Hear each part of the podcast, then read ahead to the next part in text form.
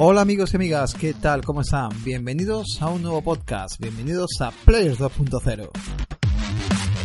Bueno, volvemos una semana más con un nuevo podcast cargado de lanzamientos, noticias, un montón de videojuegos, consolas, debate y sin más preámbulo, pues paso a presentar a mi fiel compañero y amigo Povich. ¿Qué tal Povich? Buenas noches. Buenas noches, ¿qué pasa más? ¿Cómo estamos? ¿Qué pasa, tío? Pues nada, vamos a darle aquí caña hoy, que tenemos un montón de cositas y a ver qué tal sale esta semana, ¿no? Sí, que tenemos aquí muchos temitas fresquitos, fresquitos y, y también los lanzamientos del mes, como siempre va a ser habitual en nuestro programa, el primer programa del mes vamos a repasar los lanzamientos más destacados. Pues sí. Y noticias que creemos que van a ser bastante, bastante, bastante llamativas y un debate. Pues sí. La verdad que mucha gente dice, coño, qué rápido estáis haciendo los podcasts, parece que, pero es que estamos empezando, estamos cargados de ideas, también queremos que se dé a conocer un poco el podcast. Y entonces nada más que vemos unos temas así que son más que interesantes, también ahora mismo está la cosa un poco para de noticias y están con cuenta gota. Y creo que, bueno, pues son temas eh, que encontramos a lo mejor pues muy de referencia en el día o referente en el día a día. Y quizá pues con dos o tres noticias importantes pues, pues tiramos. Desde aquí también pedimos a los oyentes que compartáis este maravilloso podcast y que así pues vayan llegando pues mucho más oyentes. Y nada, vamos a vamos a arrancarnos, vamos, como bien dice Povis, pues nada, todos los meses, todo primero de cada mes, vamos a intentar eh, tocar un poco pues esos los lanzamientos más interesantes de, del mundo del videojuego para hacer una referencia si acaso a las novedades así más, más fresquitas, más con algún juego a lo mejor así un poco más menos destacado, pero bueno, siempre pues eso, lo, tampoco vamos a ir, a ir, a todos los títulos porque sería entonces aquí un podcast solo para ellos. Sí, no, no podríamos, cada mes salen una brutalidad de títulos, nos vamos a parar en los 10 o 15 más importantes del mes, vamos, prácticamente. Pues sí, correcto. Y nada, vamos a arrancar. Bueno, 2 de octubre. Vamos a arrancar el 2 de octubre, que bueno, 2 de octubre es prácticamente cuando esté escuchando la gente del podcast, porque nosotros estamos aquí de noche, hoy haciendo el podcast 1 de octubre, que todavía no, no son las 12, pero está a puntito. 2 de octubre, 14 minutos, nos queda. Por eso, por eso digo que vamos, prácticamente ya lo que estamos hablando del 2 de octubre, ya la gente que esté escuchando el podcast a partir del 2 de octubre ya puede eh, saber que este título se ha lanzado. Bueno, empezamos con eh, Fist of the North Star, Los Paradise. Para la gente que le guste un poco pues el tema del anime, conocerá y el manga, pues conocerá el famoso puño, el puño de la estrella del norte.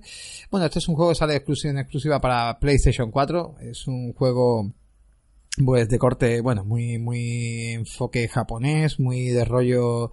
Quizá lo que podemos destacar un poco, bueno, es un juego de acción aventura. Eh, ¿Te suena un poquito esta, esta saga? ¿Tú la has llegado a seguir? Porque tú sí le das caña a los cómics. Hombre, yo de Puño de la Estrella del Norte soy soy fan, yo tengo la primera edición de manga que sacaron aquí en España, que además no, una una, no es una anécdota, es una putada, porque hubo un mes que no me pude comprar título y la tengo completa, falta de un solo número, pero te puedes imaginar oh. que esa edición ya es mmm, complicada, ¿no? Lo siguiente de encontrar y nada, ni mercado de segunda mano ni nada, la gente que la tiene pues se quiere desprender de la colección completa. Y es una putada para mí. Pues sí, la verdad que sí, lo que tú dices, que ya no te venden un solo número, no sé que tengas números sueltos, ¿no? Mm, números sueltos es muy complicado. Normalmente eso. ¿Pero qué te falta? ¿El último? No, el 3. El número 3 es el que te falta. no sé por qué se me pasó y, y, al final en la tienda que yo compraba habitualmente después no me lo pudieron conseguir y a partir de ahí lo perdí. Tú sabes que siempre hay, vamos, los que sean lectores de cómics, siempre hay algún, dentro de una serie, siempre hay algún número, que no sé por qué, no sé si las compañías hacen reducción de número o algo, pero siempre hay algún número que se agota y que es imposible de encontrar. qué putada, tío. Bueno, pues sí. lo que los oyentes tienen que saber es que este, este título, que lo hace Sega, de, lo hacen los creadores de la saga Yakuza. Correcto. Y que trata sobre Kenshiro, que es el protagonista del Puño de la Estrella del Norte, y que nos vamos a hartar de la hostia a cascoporro. Esto va a ser Kenshiro contra el mundo. Hombre, yo estaba viendo un poco el tráiler y la verdad, se ve un juego un poquito enfocado a fans, vamos a decir la verdad, porque no... Oye, que a lo mejor luego me sorprende, creo que, no sé, que a lo mejor luego... Pero, pero sí es verdad que por aparte creo que es un precio reducido, que son, bueno, reducido, 49,95, pero no sale a los 70 famosos euros que tienen que ser este tipo de títulos. Pero bueno, para fan muy fan, además creo que viene en inglés, si no me equivoco, japonés subtitulado en inglés. Creo que sí, que en castellano no, en castellano no llega. La verdad que el juego visualmente está muy currado desde el primer, desde el primer el título del puño de la estrella norte que salió para la Famicom hasta lo que vemos ahora ha evolucionado una brutalidad. Pero sí es verdad que lo que tú dices, que es un título para fan, como inclusive como puede ser los Dragon Ball, pero sí es verdad que los Dragon Ball, pues, entre la gente están mucho más conocidos que el puño de la estrella en norte. Pues pero bueno, mm, por lo menos le dan un lavadito de cara a esta, a esta saga y, dejan el pabellón un poquito harto porque había algunos títulos de, esta, de este título que han, que han dejado mucho que desear. Pues sí. Bueno, y vamos con otro juegazo, que este es un juego que ya hay gente que en el día de hoy está ya, ya dándole caña, que es el Forza Horizon 4, que ya, bueno, pues está disponible en precompra el día 1, ya lo tenía disponible la gente, y para el resto del mundo y de los humanos, pues ya a partir del día 2, de mañana, pues ya lo tenemos para poder jugar, tanto en el Xbox Game Pass como directamente pues comprándolo. Y la verdad que es un juego que me estoy planteando, no sé si tengo Game Pass ahora mismo con mi compañero Álvaro, pero me lo estoy planteando de sacarme para después del Spider-Man darle una, una carrerilla, ¿eh? Yo lo voy a probar. Yo tengo el Game Pass, es un servicio que no quito, lo, lo tengo mensualmente. Y bueno, cuando cojas alguna ofertilla, tú sabes que te salen de tres meses con código o algo así. Y yo este fin de semana seguramente le dé, y además con algunos compañeros de, del grupo de Telegram que tenemos, que han dicho que han propuesto para crear partidas y, ahí ah, estaremos. Pues entonces voy a estar, hombre, ya el primero. Me meto, por cierto, a la gente que en el podcast anterior lo comentamos, que si quería alguien entrar en el grupo de Telegram, simplemente pues eh, intenté poner el enlace en, en, la descripción del podcast, pero era complicado, porque en Evox no te deja marcar el enlace, había que estar escribiendo el enlace y no te deja copiar tampoco el enlace a no ser que lo hagas desde un PC. Y en otras plataformas como Pocket Sky, eso sí, pero bueno, como lo vi complicado, dije al final que lo que tenéis que hacer es mandar un privado, ya sea o a Povish o, a mí, a través de Twitter. Como al final dejaremos los Twitter y también eh, en el mismo podcast tenéis los Twitter, pues eh, si queréis entrar en el grupo de Telegram que va a ser, que es más bien así privadillo, pues simplemente con dejarnos, oye, quiero entrar, pues ya está. Ha aumentado en dos o tres personas y nos alegra mucho pues tener esta, esta gente nueva, estos nuevos usuarios que creo que se lo están pasando genial, que lo están disfrutando y han tenido una buena bienvenida. Que no se asusten, que no nos comen a nadie y que no es un grupo en donde pueden hablar de uno de nuestros hobbies, que es los videojuegos, pero como ya comentamos, se puede hablar de tecnología y de muchas más cosas. Correcto, la verdad que sí. Y se pasa, se pasa bastante bien. Hemos creado una comunidad muy interesante. De hecho, lo comentaré un poquito más adelante, pero hay gente, eh, por ejemplo, de, de Tenerife, que creo que es Valexi, que se va con gente de Valencia, que tenemos a Pablo y a Carlos, que nos han dejado un comentario hablado porque lo hemos pedido, que ahora lo comentaremos en el debate, y se van al, al, a la feria esta del videojuego de, de Madrid, a la ah, Madrid, Madrid, Game Week. Correcto, y se van juntos y se han conocido en el grupo, y esto es lo que pretendemos, ¿no? Esa comunidad. Eh, David y yo, bueno, Povich y yo hemos tenido, pues que por cuestiones personales y laborales y cositas, pues nos va a costar más trabajo, no, no vamos a poder pero bueno, y también tuvimos, recuerdo, el, año pasado, que este año por cuestiones laborales yo sí que no puedo, tuvimos la Retro Sevilla, donde nos juntamos unos cuantos, y, es lo bueno, ¿no? Que tiene esta comunidad que queremos crear. Seguimos, Mega Man 11. Ya lo comentamos en su momento, pero lo volvemos a repetir. Sale. Ah, bueno, una cosita, perdona, Povich también. El Horizon 4, Forza Horizon 4, que sale en Xbox y también está para PC Windows. Y decir a la gente que tenga PC que no hace falta tener Xbox, que si te sacas el Xbox Game Pass vas a poder jugar una serie de títulos interesantes dentro del mundo que se comparte con PC y, y, Xbox y va, entre ellos Gears Software 4 y algunos que otros y podrás jugar a este Forza también que eso es una cosa interesante que hay gente que todavía no lo sabe de hecho el compañero que tú has nombrado Valexi Alexi correcto juega desde PC con el Game Pass vamos y es uno de los que nos ha propuesto vamos yo me voy a hacer seguro este fin de semana porque da para jugar Forza Horizon 4 o sea que es genial, jugar en PC, nosotros jugaremos en consola. O sea que esto es lo bueno que estamos esperando de, la verdad que lo, e, e, esa, esa, ¿cómo se dice? Ese cruce de, juego, la verdad que, es genial, de plataforma es, genial. Mega Man 11, Mega Man 11 que, bueno, pues un juego de casco que conmemora el 30 aniversario de la franquicia y que ya comentaste esto un poco también, ¿no? Va a ser en 2D, por lo visto. Sí, donde hay que tener bendita paciencia porque si se basa en los juegos de Mega Man de siempre va a ser un juego duro en donde vamos a tener que sortear obstáculos a la misma vez que vamos combatiendo contra los enemigos y, y si se basa como los Mega Man antiguos nada más que te maten otra vez al principio de la fase así una y otra vez. Pues sí, como antigua sonza, pero bueno. PlayStation 4, Xbox One y Nintendo Switch. Yo este juego lo veo para Nintendo Switch. La verdad que es un juego que me llama bastante para lo que es el tema de Nintendo Switch.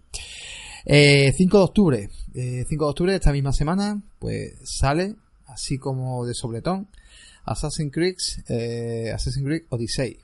Para PC, PlayStation 4 y Xbox One. Tuve el Origin ni lo tocaste. Mm, Lo tengo.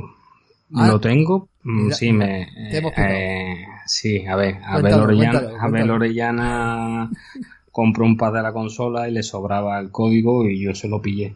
Pero si soy sincero, mm, todavía no lo he probado. Vale. Lo tengo, lo tengo que, lo tengo descargado y tengo que jugarlo. Eh, sobre este Assassin's Creed Odyssey, por lo que yo he podido leer, que un el- momento, David, que se te mm, igual que el Origin, Sí. Ya, ya, ya, sigue, sigue. Que se ha cortado un Dicen momentito. que es igual, igual, igual que el Origin, con sus virtudes y defectos, está basado en Grecia. Y bueno, características que este, o, o una cosa que trae especial este, que no ha sucedido en ninguno de las sagas hasta ahora, es que podemos elegir por primera vez un personaje femenino. Eh, ¿verdad? No puedo decirte mucho más porque el Origin no lo jugué, pero Ubisoft que se pegó una serie de años sin sacarnos ningún título porque decía que la saga estaba un poquito quemada, años. tuvo. vuelve otra vez a las andadas. Bueno, el pero año pasado me sacaron el Origin y este año el Odyssey. sí. Eh, Espero que haya aprendido de los errores del pasado. Creo que tiene más sentido esta vez, porque esta vez sí es verdad que está dentro del círculo, se está intentando mover dentro del círculo. Es verdad que no tiene referencias, creo, al Origins, pero creo que está moviendo un poco con esta nueva saga que está sacando dentro de lo que es Royal Assassin's Creed, a lo que hicieron ya con ese famoso Assassin's Creed 2 y esas expansiones que sacó como títulos únicos. Y creo que se está basando un poco más en esto. Eh, es cierto que repetirá mecánicas. eh, espero que no sea tan repetitivo. Hay una cosa más que se me repitió mucho en Origin, que eran los fuertes. Los fuertes llegan a ser un poco repetitivos, como los típicos fuertes de Far Cry, que vas, eh, señalas enemigos, te los vas cargando, ya llega un momento que te da igual si cargártelos con sigilo o cargártelos porque ya es que te da igual, ya llega un momento que creo que son demasiado fuertes. Pero sí es verdad que tenía ciertas mecánicas al título que, oye, pues renovó un poco la saga, bebió de muchos títulos, porque bebió mucho, pues yo qué sé, bebió de Horizon, bebió de, de The Witcher, de incluso del Zelda nuevo, o sea, bebió de varios títulos. Pero bueno, pero es verdad que, que, oye, lo adaptó muy bien a lo que es el género Assassin y, y a mí me gustó. Yo de momento esto de 6 lo voy a dejar aparcado, no lo voy a comprar todavía porque como el problema que tenemos ahora mismo es que van a llegar una serie de títulos largos, sobre todo ese Red Dead Redemption 2 y como estoy con Spider-Man ya a punto de terminarlo, pues la verdad que quiero pararme un poco de títulos largos y quizá coja unos cuantos. Además, tú sabes bien, perdona que te haya cortado, tú Sí, sabes sí. bien que los títulos de Ubisoft, sobre todo los Assassin's Creed, suelen bajar de, de precio muy Claro. rápido. Sí. Muy, muy, muy rápido. Correcto, eso también va a pasar. Y seguramente llegará el Black Friday y a lo mejor no serán de 70, pero sí se puede quedar a lo mejor en 49 euros por ahí seguro, lo veremos. O Seguro. 45. Entonces, pues sí, la verdad es que será un buen momento para pillar en ese momento. Aunque bueno, recomendamos siempre también que si te puede el high, que te lo pille primer momento, porque también hay que ayudar un poco a, a que el título, pues, no sé, se alimente un poco también, ¿no? Pero sí, es cierto, es cierto que eso, que eso también pasa. A mí me ha llamado que tú sabes que yo soy mucho de estas cositas, algunas de las ediciones, vamos, ediciones coleccionistas no, la de la lanza, que he visto una lanza por ahí que venden. A mí esas cositas me han llamado, y la estatua también. Algunas cosas Yo creo que, sí, de yo creo- merchandising han sacado muy curiosas. El Origin te va a gustar, pero yo creo que. Eh, Es que creo que hay que jugar Origin para jugar Odyssey. Creo, no estoy seguro, ¿eh? pero creo que sí, porque va. No sé si habrá algunas referencias o algunas cosillas, a lo mejor que, refer- eh, que hagan referencia. a- Lo que sí es verdad que se pasan un poco por lo alto, no estoy spoileando, pero sí es cierto que creo que, que ya sobra esa parte que ya sabemos que Assassin's Creed mm, es como que estamos en el futuro, bueno, en el presente, y viajamos a través de la, Anonymous, creo que era, ¿no? Anonymous, correcto. Anónimo. Y viajamos como a esta historia, ¿no? Sobra. O sea, esa parte es que no me dijo nada. Mucha documentación. Pero sobra. O sea, es que no sale, pero es que sobra. O sea, es que está totalmente decir, pero mm, de verdad es que prácticamente no haces nada. Es que quieres volver una y otra vez a volver a, a los juegos normal, original y olvidar eso. Porque, es que sobra en el juego. Yo eso no sé. Bueno, a, a la gente le gusta, si no, no sacarían tantos títulos de la misma saga, sí, no, pero, creo yo. Sí, no. ya creo que son como 10 títulos los que pueden llevar de Assassin's Creed. Pero bueno, no sé, yo igual que tú me esperaré. No son juegos que me corran excesivamente prisa y como hay Vamos. tengo otros juegos. Este pinta muy bien. Además se ha creado eh, el poder elegir, como tú bien dices, a una chica o a un chico. Y, además la chica, pues con rollo también, eh, rollo bisexual, eh, escenas sexuales. Y bueno, me han metido un poquito más adulto el título y pinta muy bien. La verdad que pinta. Y bueno, la recreación de la Grecia, de la antigua Grecia y todo esto, pues pinta, pinta genial. Así que bueno, el día hemos dicho, el 5 de octubre en PC, PlayStation 4 y en Xbox One. Eh, luego un título para Switch, Super Mario Party, que aquí tiene sus matices por lo que he estado leyendo.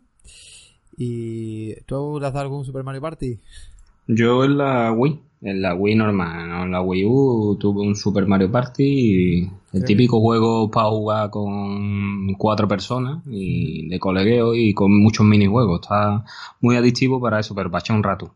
Sí. No es un juego que te vaya a pasar una historia, ni que tenga una profundidad, ni nada, ni mucho menos, sino un juego para echar una tarde, un rato y ya está. Como diría aquí nuestro amigo Cabeza Freeman, un juego de un domingo por la tarde.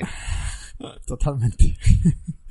Pues yo lo que, lo que he visto de algunas cositas que he visto de este juego que me han dejado un poco pillado es que, por ejemplo, en modo portátil no vamos a poder jugar el juego completo en, en temas colaborativos, o sea, en temas eh, los minijuegos, porque este juego se basa en minijuegos prácticamente. Y de Sí, poder sí, son jugar en multiplayer. Y sobre todo jugar en multiplayer. A ver, eh, podremos jugar los minijuegos en solitario. Pero jugar esos minijuegos con una persona compartiendo, digamos, la pantalla de la máquina en modo portátil, va a ser que no. Entonces se precisará jugar obligatoriamente, sobre todo cuando jugamos cuatro o jugamos más de dos jugadores, vamos a tener que jugar obligatoriamente en, una pantalla, en el dock. Esto por lo visto es lo que he estado leyendo. Y no lo entiendo. pues verdad. yo tampoco, la verdad, pues, pero sí, por lo visto es así. Y luego he visto que hay algunos juegos también donde podremos jugar con más de una Switch, que eso sí he visto montando la suya así muy gracioso, pero que son algunos juegos específicos para, para eso, ¿no? Pero que el juego completo, para jugarlo, hay que jugarlo en dock. Este es el típico juego que Nintendo de aquí a nada sacará y dirá, pues aquí tenéis 20 minijuegos más para Sí. el Super Mario Party. Sí, seguramente. Seguramente será así. Bueno, el 9 de octubre y el 11 de octubre, como son para subir así rápido, y son juegos que ya, ya tenemos actualmente, pero bueno, sale el 9 de octubre Mark of the Ninja, remasterizado para Switch, y sale también Child of Light, que es un juego así de rol de una princesita muy simpático, que creo que están además con, el- no sé si están en Sí, es un juego muy recomendado. ¿eh? Yo lo he jugado a través del Gamepad de la Xbox y sorprende. ¿eh? Eh, es un juego de los profundos, de los que yo digo, de los que te llega la patata. ¿Vale? Tú, como dice, diriges una princesita que se llama Aurora, ¿vale? Y ella lo que tiene que hacer por el mundo es liberar a su mundo, que se llama Le- Lemuria, creo que es, o Lemaria, te lo estoy diciendo de memoria, ¿eh? De la oscuridad en la que se sumerge, de ahí el título del juego. Y es un RPG independiente, ¿sabes? Va, la lucha va por turno. No sé si a ti te gustará eso de los turnos, que creo que no eran de tu devoción, la No lucha era- por turno. A ver, será cuestión de, de ver si el juego, mm, tú sabes, ¿no? Que, que, que, que es tan bueno que dices tú, venga, pues paso de... No me importa, ¿sabes? Pero es un juego cortito y con un trasfondo, una historia muy bien, muy bien contada y de las que te llega.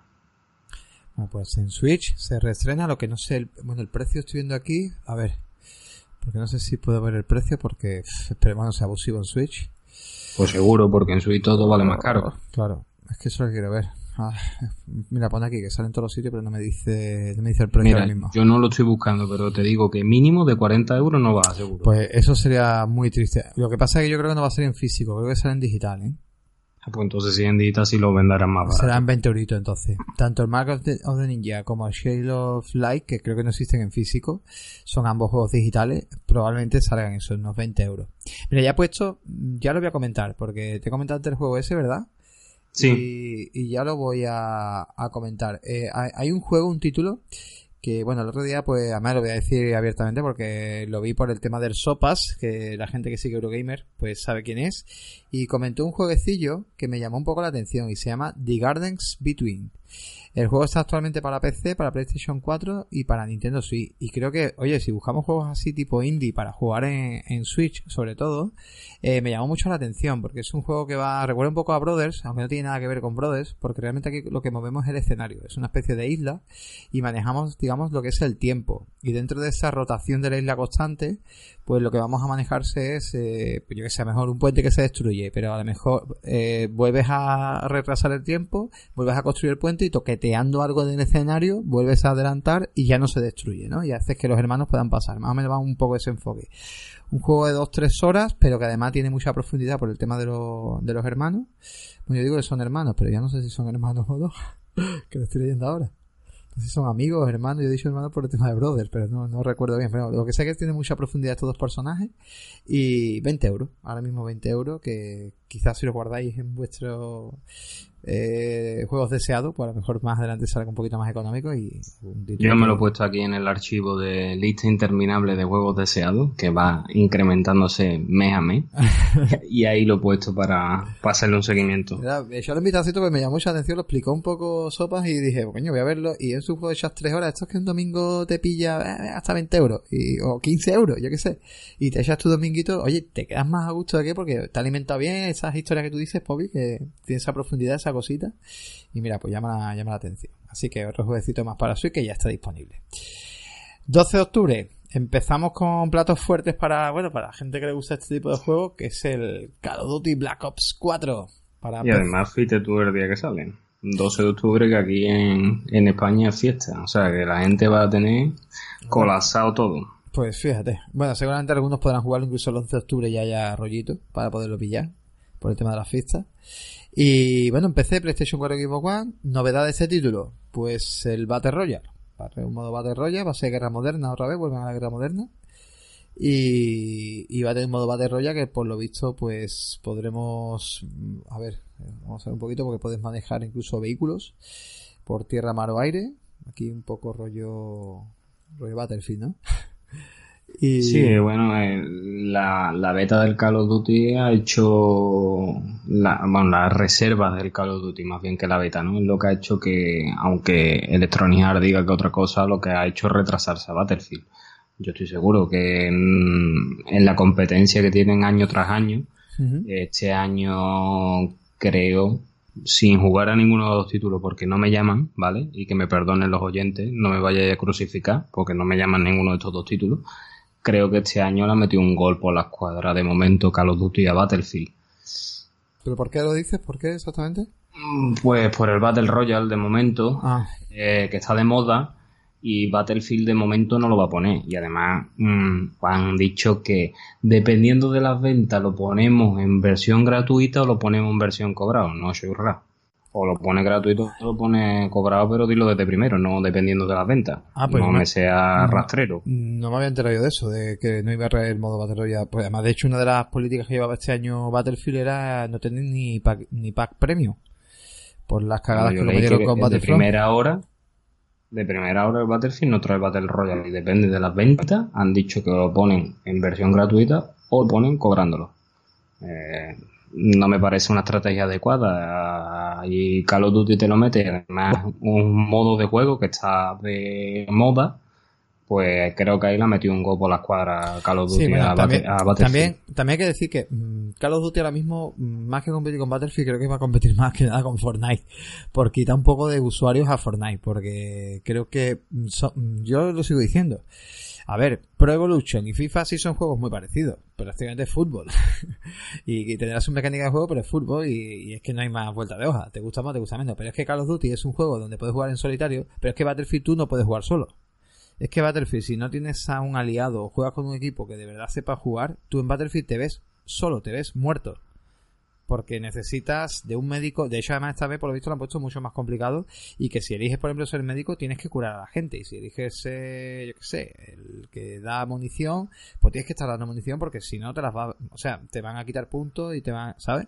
En Call of Duty da igual, tú no dependes del grupo, o sea, tú en Call of Duty vas a lo loco, que es otra mecánica de juego, ¿sabes? Yo por lo que... Eh, sí, el tipo Battle Royale es más o menos eso, ¿no? Ir de solo o aliarte con gente, pero no sé. A mí es la impresión que me da, la verdad, que el hecho de que hayan retrasado Battlefield es por dos cositas. No verse entre la semana de después de Call of Duty y antes de Red, Dead Redemption 2.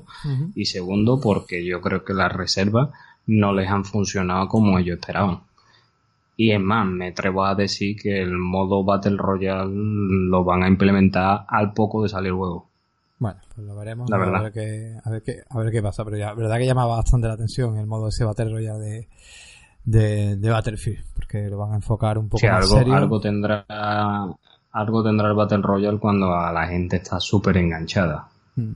A mí no me llama. Yo he estado con PUB, más que nada, pues el PUBG famoso.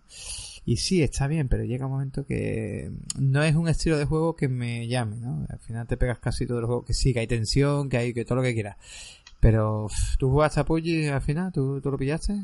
El, mm, yo no tengo, yo no juego a PUBG. Yo he probado Fortnite y nada, siete, ocho partidas, no más. No, no sé, yo no soy mucho, a ver, juega shooter, pero no me llaman mucho la atención shooter. Yo he jugado a ver, a lo largo de mi vida como gamer he jugado a los Geo War, he jugado a Resistance Full of Man, he jugado a otra serie de shooters, he jugado al The Division, pero no me llaman, no me llaman. Yo, será que la guerra, Call of Duty, mm, Battlefield, Fortnite, PUBG, eh, FIFA Pro me tienen tan quemado tan quemados que no que no no no no, no merecen dar que yo les dé una oportunidad sí mecánicas muy repetitivas a lo mejor para que prefiero buscar otro otro tipo de género no otro tipo sí prefiero otro tipo de juego hmm.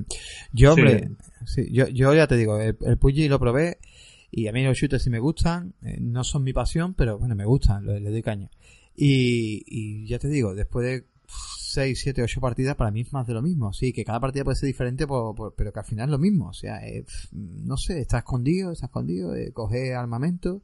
Eh, sí es verdad que el Fortnite tiene que ser de la construcción, que es un poco más loco, pero no son juegos que, a mí me llenen. Y es verdad que en, este aspecto Battlefield sí me llama la atención. Call of Duty, pues bueno, mira, pues también. Pero Battlefield me llama mucho la atención, tema de, de, de esto, ¿no? De, de, ahí, de Battle Royale y me llama bastante la atención, sobre todo por como, porque ya he jugado alguna vez, no ha sido un Battle Royale, pero hostia, jugar 64 jugadores es una pasada, ¿sabes? la, verdad, que sí. Que normalmente es lo que juegas en Battlefield. Pues mírate en plan modo Battle Royale, cerrándose el escenario. Si ya de posibles escenarios son espectaculares. Es que lo paso muy bien. Yo le he dado mucha caña a Battlefield 3, a Battlefield 4, a Battlefield 1 le di menos. Y lo pasé genial, tío. Y, y bueno, ya veremos a ver lo que llega. Vamos a seguir un poquito con este Call of Duty Black Ops 4 el 12 de octubre. Y el 16 de octubre tenemos el Lego DC Supervillanos, que va a salir en todas las plataformas, incluyendo Switch, incluyendo PC, eh, eh, PlayStation 4, Xbox One. Me he leído un poco la historia y me ha llamado mucho la atención. ¿Sabes algo de este título? Mm, he leído algo por encima, me ha hecho mucha mm, como de que la, la, Liga de la Justicia no está y que crean un comando de superhéroes nuevo para salvar el mundo o algo así, ¿no? Sí, por lo visto, por lo visto, por lo, sí, más o menos. Por lo visto, la Liga de Justicia ha desaparecido y entonces hay una especie de héroes de un universo paralelo que se, se, han llamado el Sindicato de la Justicia, pero no son realmente, la gente no lo sabe, que no son realmente los, los eh, auténticos superhéroes eh, que tienen que estar, ¿no? Sino que son, estos son unos que están supliendo la identidad. Y entonces los villanos sí lo saben. ¿Y qué es lo que pasa? Que aquí los supervillanos eh, tú, tú no coges a ningún supervillano, sino que tú te vas a crear un personaje supervillano y vas a empezar como novato dentro del círculo de los supervillanos de DC. Y ves el trailer y es muy cachondo porque está todo muy como intentan hacerlo serio pero con el cachondeo que tiene Lego. Y hostia, pues a ver, no sé si lo pillaré yo. Sí, los juegos de Lego siempre caracterizan por tener este toque de humor, ¿sabes? pero me he reído muchísimo. Lo poco que he visto me ha hecho mucha gracia y la, la historia es súper original. O sea, me ha parecido como una película de animación. No tiene nada que ver, pero la película, la de Lego, la película, yo me despollé de risa. Sí, pues igual, igual, o sea, buenísima. te ríes muchísimo y, y, es genial, vamos. O sea, por eso te digo que, que, va un poco en la línea. Y oye, que la gente que no le haga asco, que incluso la gente lo ve infantil, pero que estos juegos tienen sus cositas también. Y si tienes un niño así de unos 8, Algo tendrán, es más, porque. Sí, sí, vende, vende. Algo tendrán más porque todos los años nos sacan un, par de jueguitos en de Lego, ¿eh? Por lo menos no sé cuánto llevamos ya, pero entre Lego Batman, Lego Indiana Jones, Lego ahora este supervillano. Sí, ahí tenemos todos los años un par de titulitos, ¿eh? Jurassic World, Jurassic Park, bueno, ahí hay de todo. Es Harry Potter, toda la saga, bueno, eso es una barbaridad, lo disfruta Señor de los Anillos, además que están súper bien hechos, o sea, que están súper chulos. Eh, decir que también, bueno, el juego cooperativo tanto local como en online, o sea, que esto también es muy, muy bueno. Y nada, lo tenemos el 16 de octubre. Y también el 16 de octubre sale, bueno, una variante al que no tenga ganas de un básquet más serio, pues tenemos NBA 2K Playgrounds, que recuerda mucho al NBA Jam. Y, oye, pues también está simpático, así como personajes super cabezones, de básquet 2 contra 2. Sí, un baloncesto arcade. Correcto. Digamos, con super poderes, entre comillas, decir, con habilidades especiales, supongo que será como el que tú has dicho en NBA que cuando se te rellena una barra, pues podrá ser un super tiro especial, un super mate o algo. Y la novedad de este año es que se ha juntado con, con 2K, o sea que algo nos traerá. Sí, pinta bien, pinta bien. Así que la gente quiere un poquito algo más arcade. Una cosa curiosa, yo no me gusta los juegos de fútbol, pero sí es verdad que en la, por, por comentar algo, ¿qué pasa con FIFA Street? Que no ha vuelto a ser un FIFA Street, ¿verdad? Eh, FIFA sí, es verdad. No, un juego que llamó mucha atención. a mí me parecía un juego bastante adictivo. Partidas con las que tú podías jugar con la pared, que no podías quitarle si querías la falta, podías, ¿sabes? A mí me pareció un modo, digamos, como lo, como el que tú has dicho, como el NBA Jam, ¿sabes? Es que, Estaba los juegos de toda la vida de baloncesto y el NBA Jam como curiosidad y, el FIFA, el FIFA Street, pues desapareció. Es verdad, es que no sé por qué. No volvió a salir y tenía un montón de fans ¿eh? en ese juego, ¿eh? un montón de personas que, que, que alucinaban, que se echaban sus pachangas. Y hoy en día con el online y todo, fíjate tú cómo podría ser. Podría ser muy interesante, pero bueno. Pues no te extrañe que en algún día como modo... no escuchan de y lo sacan. Oye, o como, o como modo de juego de, nuevo, de, de, los nuevos FIFA. Oye, mira, modo de juego, igual que el modo zombie, estos los Call of Duty, pues venga, modo de juego, si, si así por hacer un poquito más cutre en plan, decir, venga, pues a menos que sea un modo de juego, para no tener peso de hacer un juego entero. Y mira, sería, o un DLC, para añadirlo al FIFA. Oye, pues sería interesante, ¿sabes? Bueno, continuamos el 10. Pues, pues sí, 19 de octubre. Tenemos para Nintendo Switch, tenemos el Dark Soul remasterizado y incluirá el DLC Astoria of the Abyss. Así que el que no se haya jugado esta saguita, pues lo tiene. La verdad que llama la atención poder jugar en un Dark Souls así en la Switch en modo portátil. Yo creo que es interesante, ¿no? Pero a día de hoy hay alguien que no se haya jugado el Dark Souls todavía. El primero yo no me lo he jugado, yo jugado el 3. Así que hay gente. Bueno, tú es que eres un caso aparte que yo. Yo es que toda la temporada te voy a estar dando caña. Un tío que no se ha pasado al Final Fantasy VII, es que no, que no. he, pasado dos discos. no, hombre, pero es verdad que Dark Soul, Dark Soul yo lo conocí más tarde, pero porque me echaba para atrás su, su, su dificultad. Y luego me he dado cuenta... ¿Su sistema de juego o qué? Su sistema de juego que me encantó. A mí Dark Souls 3, por ejemplo, ¿tú has llegado a tocar Dark Souls 3? Sí, sí, me lo he pasado. Dark Souls 3 pasado. Te tengo que tocar. El próximo día dime que te abrace o lo que sea, porque yo no conozco. Lo... no, hombre, ya sé que mucha gente se lo ha pasado, pero a mí me costó mucho trabajo. Eh, es un juego complicado, tío, pero es un juego donde tú tienes que usar mucho la esquiva y, saberte los movimientos del contrario. Claro, pues... A ver, yo te digo que nada más que tú te sepas los movimientos del contrario, los, los mentalices, eh, sepas manejar un poquito la esquiva y te equipes bien, no es un juego excesivamente... Claro. Verá, que los oyentes van a decir, este tío va de chuleta, ¿no? un juego complicado, porque lo es, ¿vale? Pero que hay juegos más difíciles, que hay juegos mucho más difíciles, que es tener paciencia. Sí, siempre he escuchado lo mismo, de, mira, te estudias un poco los movimientos del adversario y, con un poco de paciencia, claro, ese es mi problema. Yo vengo de juegos de hack and slash. Yo sabía que esto no era un hack and slash, había que esperar un poco más, pero yo, yo me lo tomo como que el personaje está vivo de verdad. Entonces yo voy a atizarle con mi más, eh, em, ¿sabes? Así confiado. Te voy a pegar un espadazo y el espadazo me lo llevo yo y me mata de dos golpes y se acabó. Además que lo Pero tú tienes que tener en cuenta que aquí da igual que haya un, que estés en un bow que un esqueleto que esté pasando, que el que menos te va a quitar la mitad de la vida. Eso es lo que va a decir, que es que es increíble cuando se ensañan contigo, pero yo que te he hecho, y de repente se ve el tío plaf, plaf, y te pega dos veces y ya te ha matado y dice, me cago en su puta madre. Hablando de Dark Souls 3, a mí me recuerda a un compañero mío de, del trabajo que ya no está con nosotros, que el pobrecito estaba marcado porque era con el que yo antiguamente compartía cuenta y yo lo compré y decía, tío, pero tú te pasas el primer bo. Digo, pero yo que no te ha pasado el primer bo, el de antes de llegar al templo. Dice, no, digo, tío, dame tu cuenta, yo te lo paso y te meto en el templo y ya sigue a partir de ahí porque es que lo tuyo es triste. Pero eso está mal hecho, porque lo suyo es que sepa eh, lo que me enseñó a mí Dark Souls 3, eso te, bueno, antes, antes de esto, te, eh, ya, ya has comentado colega, hubo un chaval que hace poco me dijo, me voy a comprar la PlayStation 4, viene desde la Xbox 360, pero del principio, que no jugaba. Y dice, me voy a comprar el Bloodborne que me ha gustado mucho, que tiene una pinta tremenda. Digo, que yo, los juegos ahora son más Ese juego es difícil, eso no es lo que... No, no, la coge que me ha recordado Devil May Cry. Digo, pero ¿qué tiene que ver con Devil May Cry? Bueno, tú dices el primer boss, este no ha pasado del primer muñeco. es que dice que lo quitó automáticamente. Dice, y yo, yo lo puse, me pegó dos leches y yo no he vuelto a poner ese juego. Que lo tengo, vamos, ni con un palo lo toco. Digo, vamos, o sea, fíjate tú. Entonces, lo que te iba a decir, lo que me enseñó a mí Dark Souls es, sí, a ser un poco más paciente, pero sobre todo a darme cuenta que lo, bueno de este juego, lo que tú dices, que cualquier enemigo te puede reventar en un momento, y entonces a ser más cauto, a, saber por dónde voy, saber por dónde piso, porque hay trampas por todos sitios, y luego lo que me maravilló fue la estructura del juego como está diseñado, porque realmente lo que hacemos es ir abriendo caminos, pero para mm, todo, todo es una misma zona. O sea que no te estás moviendo.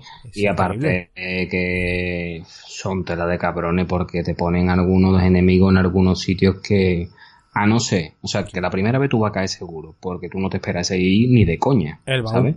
Y ya una vez, y nada más después una vez que ya te ha matado, dice, bueno, pues ya sé que ahí hay un cabrón que nada más que pase yo la puerta me va a pegar. Entonces ya vas con esa idea, pero han puesto algunos enemigos y como entre un sitio de guardado y el otro hay que pasar un buen trecho y un buen trecho con su dos pues te jode. Pero bueno, es lo que digo a la gente, tío, un poco de paciencia, saberse los movimientos, saber dónde está... Es como, este videojuego es como si estuvieras estudiando por un examen. Te tienes que saber muy bien los sitios. Sí, yo, yo, estoy deseando para el año que viene ver Sekiro, que dicen que todavía puede ser más complicado que todos estos juegos. O sea, que es más complicación ya. Pues sí, la verdad que lo que yo lo que digo aquí a la gente, si os gusta un poco el género así de rol y le gusta un poco el, enfoque ¿no? de juego de, este tipo de género, aunque no te vayas a pasar el juego, te lo digo en serio, pero creo que la experiencia merece la pena. Aunque le eche, yo le llegué a, no sé si fueron 10, 15 horas, porque yo me quedé en, el pantano. En el mm. pantano había un árbol gigante y ya no podía con ella, pasaba de, digo, mira, paso, yo ya no sigo aquí porque entre que me está comiendo el pantano y entre que este cabrón me está matando, ya lo dejé ahí y fue donde me quedé. Posiblemente algún día lo retome. Pero la experiencia que fue llegar ahí, la verdad que la forma de estar construido todo, la verdad, el, notar de verdad que es un reto el juego. Eso yo creo que es con lo que me quedo del título. Que no me lo he pasado, pero fue un reto. La verdad que el juego fue todo. O de los juegos que cuando te pasa te entra un gustazo por el cuerpo, dice tú y yo. He tenido dos cojones de pasarme este juego. Pues pero bueno, que, que, que, no le suena a la gente de chulería, pero es verdad que son pasables. Sí, sí, me lo he escuchado muchas veces y, todo el mundo me dice lo mismo que me has dicho tú. Hay que tener paciencia, estudiar los ah, movimientos. Yo, lo que no tengo cojones como yo veo algunos vídeos de gente que se lo pasa sin arma, puñetazo y van desnudo. Yo eso ni de coña. yo voy bien equipadito y, y nada, con paciencia estudiarme los movimientos. Pero pues que tú sabes que se puede pasar. Pues sí, así que si tienes una Switch y te atreves, Dark Souls Remastered el 19 de octubre. Continuamos también con... A porrea botones. Pues, pues, sí, pues sí. Y continuamos con, bueno, los que tengan una Nintendo 2DS o 3DS que la desempolven un poquito porque Luigi's Mansion vuelve, en el juego de Nintendo Wii U lo han, digamos, adaptado eh, además, si tienes una 3DS o una New 3DS, pues es un juego que va a aprovechar muchísimo el enfoque 3D, aunque sin 3D también se va a jugar estupendamente bien, pero eso desempolvarla porque vuelve Luigi's Mansion y también está muy interesante este, este plataforma con fantasmitas de la mansión. Luego, bueno, nos vamos a un juego de, lucha, el Soul Calibur 6. Vuelve su sexta parte, lo tengo en PlayStation 4, Xbox One, PC y Switch para todas las plataformas. ¿Y tú eras devoto de estos Soul Calibur? Yo Mm, verá, yo he jugado al primero, que si no recuerdo mal, y si no que algún oyente me corrija, yo creo que no se llamaba Soul Calibur, que se llamaba Soul Edge, me parece. Me parece que el primero no se llamó Soul Calibur, que se llamaba Soul Edge. Es al que yo jugué en su día. Yo ya después no, no seguí más. Sé algunos personajes, por ejemplo, Cervantes, bueno, en este han metido a Gerald de Rivia. Eh, pero no soy, en general, los juegos así de este tipo, quitando el Street Fighter que le pegué lo más grande, o los Mortal Kombat, que me quedaba alucinado con los Fatality, los Bability, todo lo que le metieron. No soy de este tipo de género de juego, no, no, me llama mucho la atención. Sí, a mí me pasa un poco parecido. Me creo que este género de juego, con, el, con los años, ha ido bajando su, no su nivel, sino digamos de, de fanda de esto. Ya no es lo que era antes. Tú antes un Street Fighter jugaba un montón de gente.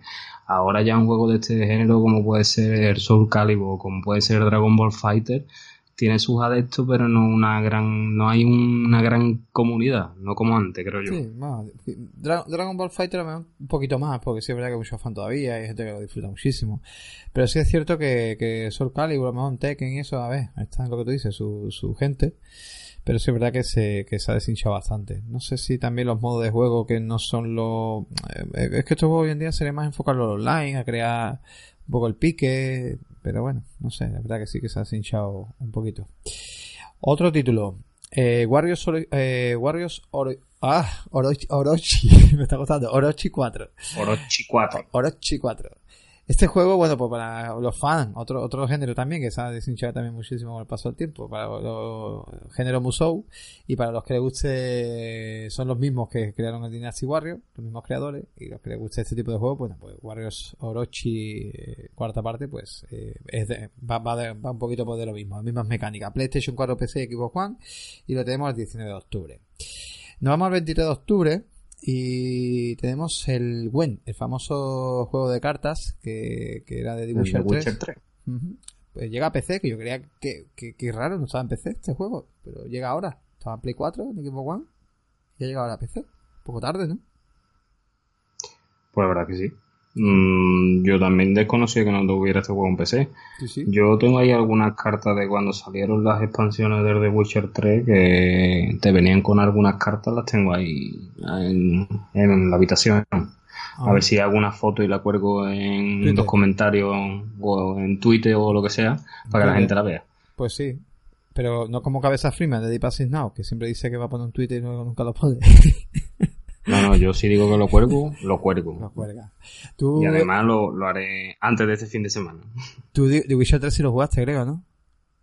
Sí, y 143 horas. Ah, es verdad, lo comentaste lo, lo Correcto. ¿Y el Gwen qué pasa? ¿Le diste o no? El Gwen sí lo estuve, bueno, lo estuve subiendo y me, lo que pasa es que era un, al principio me costó, ¿sabes? Eh, a la gente que esté acostumbrado a jugar los juegos de carta tipo Magic o eso le cogen rápido el rollo pero al principio me, me costó. Lo que pasa es que cuando yo lo jugaba vivía todavía en el pueblo y un gran amigo mío, Manu, eh, que es muy fan de los juegos de cartas, me ayudó a entender la mecánica y a, y a pasármelo. Pero la verdad que es adictivo. Yo solicité la beta de, del WEN, del juego de cartas, me tocó y se la di a él. Se, se la di a él porque yo sabía que le iba a hacer más ilusión que a mí. Ah. Y yo se la regalé. Y nada, es un juego de cartas y la verdad que, que para entender un poquito las mecánicas, si vas a jugar de Witcher 3 te va a gustar. Si no, no lo sé. Si vas a llegar a comprenderlo. De todas maneras, lo positivo tiene este tipo de títulos que son free to play. Así que puedes pillártelo desde el primer día y eso es, y jugando eh, gratuitamente y así quieres pues ir añadiendo eh, micropago, lo típico, para, ir ampliando un poco el juego. Sí, sobre y esas cosas. Pues sí. Vamos con otro titulillo, vamos a ir adelantando ya, que nos quedan nada más tres jueguillos. Tenemos Castlevania Requiem para PlayStation 4 en exclusiva. Y este juego, bueno, pues rápidamente recopila eh, dos títulos, el clásico Rondo of Blood y el legendario Symphony of the Night. Dos juegos de a la antigua, eh, donde bueno pues vamos a disfrutar plataformas, vampiros y ver un poco pues la, el principio de la historia de, este famoso juego de Konami. De los Belmont. Pues eso. Efectivamente. Este el principio de la historia de los Belmont matando vampiros. Pues sí, este es seguramente nuestro amigo Adrián de Deep Assist Now, la otra mitad. se lo habrá pasado mil veces, pero bueno, seguramente le molará, le molará este lanzamiento. Eh, 26 de octubre también tenemos Red Dead Redemption 2, que este no sé cuál es, este para PlayStation 4 Xbox One. ¿Este es mm, nuevo? Yo este, título no, no, lo conozco. No sé. Eh, Creo que va de Si alguien quiere saber algo, podían sacar segundo gameplay en castellano. Yo ya me eh, a ver Yo lo he visto antes de empezar. Yo lo he visto antes de empezar a grabar. y he cogido una servilleta porque estaba babeando. Pues, Entonces, es, que es espectacular. Has hecho mal. Es espectacular. Mm, yo no sé dónde está el techo de gráfico en esta generación que decía, pero esto es espectacular. Pero está pasando igual. Yo, perdona David, está pasando igual, ya lo comentamos en un post anterior, pero está pasando igual que con GTA V salió eh, un GTA V terminando la generación y puso el techo gráfico en PlayStation 3 Xbox 360 porque dices tú, pero ¿en serio? Y se acaba la generación, pero ¿te has visto dónde llega este juego? Y ahora pues parece que está haciendo lo mismo este Red Dead Redemption 2. O sea, mm, eh, es increíble lo que está haciendo. Sí, está saca poco juego, pero sus juegos son calidad máxima. Los tíos saben pulir las máquinas, exprimirlas al máximo. Han hablado que el online va a tener 32 jugadores simultáneos, que no sé si tú lo sabías. Y cada día, cada día están sacando noticias. Mm, tú sabes que Rockstar siempre se destaca porque durante todos los años de desarrollo nunca se sabe nada de su juego y dos meses antes nos acribillan. Esperemos que de aquí al 26 no saque ningún gameplay más, porque la gente, la verdad es que. Yo me he negado. Lo digo, impresionante, tío. Yo, no he visto nada. O sea, yo el gameplay de hoy no lo he visto y creo que vi un poco. Yo, yo lo único que he visto ha sido el trailer original y no he vuelto a ver más nada. He escuchado podcast, he escuchado cositas, pero no quiero, ya no quiero escuchar más nada. O sea, ya se acabó, porque, hombre, me va a destripar todo, todo, tú sabes, toda la sorpresa y, y ya se acabó. Vamos, ya me, me lo tienen vendido ya hace tiempo, así que no, que no me niego, ¿sabes? Bueno, y para, para ir este terminando. veo, perdona, yo este me imagino el día 26 mm, las colas en las tiendas van a ser acojonantes para recoger títulos. Lo, que piden digital, o sea, Sí, tu cola ninguna, ni yo tampoco porque me lo voy a comprar en digital, pero habrá gente que se haya comprado el juego físico, que quiera la coleccionista, que quiera no, que, las colas van a ser alucinantes. Pues sí, esperemos que sí. A ver si puedo hacer alguna fotillo de, de algún game que me pilla a mí cerca del curro y también lo subimos a Twitter ese día. Bueno, el 30 de octubre, ya para terminar, con Call of Cthulhu. Es un juego que sale en PC, PlayStation 4 y Xbox One. Esto es un juego tipo casi aventura gráfica, una aventura de terror, basado en, en la De terror psicológico. Sí, esto te puede gustar a ti a lo mejor, ¿no? ¿Te gusta rollo terror? Sí. ¿No? Yo vi, hace poco vi una noticia, también salió un gameplay, me parece que fueron de dos horas, una cosa así, y vi un trocito, y la verdad que tiene una pinta bastante curiosa. Pero es un juego de los que, a ver, yo creo que como todo el mundo, no soy millonario y no me puedo comprar 30 juegos al mes como me gustaría comprarme. Entonces es un juego que no me corre prisa. Lo apunto y ya cuando baje de precio lo pillaré. Pero tiene buena pinta, la verdad. Sí, lo que más destaca, si acaso, bueno, pues es que está basado en una novela escrita por H.P. Lovecraft donde bueno pues es un famoso escritor de, de bueno de los siglos del siglo XX no siglo XIX XX donde bueno pues el tío por lo visto era un crack a la hora de escribir cualquier cosa sobre el tema del terror y de la forma de, expresarlo. Y, y, basado en esa una novela de él y bueno pues pinta pinta bastante lo que destacaríamos un poco de este de este título. Y nada hemos acabado con el lanzamiento casi 50 minutos aquí pero bueno Y eso que nada más que hemos dicho lo que consideramos importantes. Si nos llegamos a parar en todos los del menos, vea. Pues llegamos la semana que viene y nos juntamos con el nuevo podcast. bueno, pues seguimos. Las noticias de la semana. Para arrancar, bueno, eh, vamos a arrancar con la noticia de la semana más importante que ha sido el juego cruzado. Sony por fin cede y Sony permite que Fortnite, el famoso título free to play, sea ya juego cruzado y pueda codearse con PC, Xbox One, con Switch, con smartphone y bueno, ya con todas las plataformas. Una pregunta más, a ver si tú me sacas de duda. Eh, Sony lo que hace es que permite el juego cruzado con Switch y con Xbox, ¿no? Porque con PC el Fortnite ya lo podía jugar cruzado, ¿no? El Fortnite creo. Podría ser. los usuarios de Play 4 con PC, con usuarios de PC lo podían jugar. Entonces, digamos que lo que abren es jugar con los usuarios de Switch creo que sí. y de equipo, ¿no? Me pillas un poco en blanco, pero creo que sí que es eso, correcto, porque sí, creo que con PC ya podía jugar antes y lo que se puede jugar ahora es con equipo One que no quería y con Switch por el tema del mercado.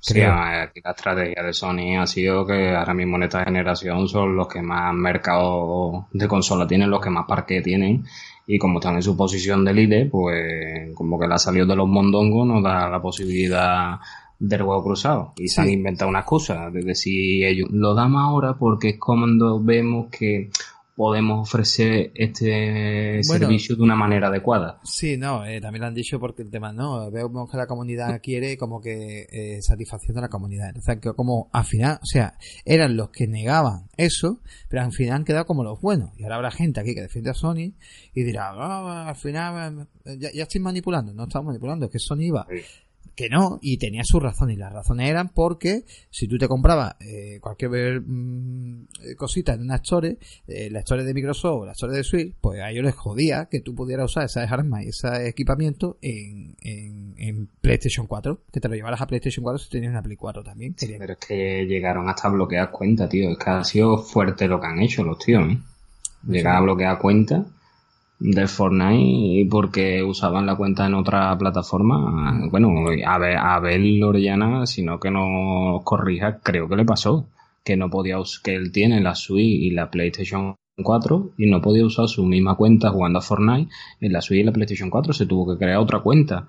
Mm, cuando ya tienes una skin, cuando ya tienes unas armas, es un coñazo. Claro, por eso es porque para que no aproveches ese, pero es muy fuerte lo que tú dices.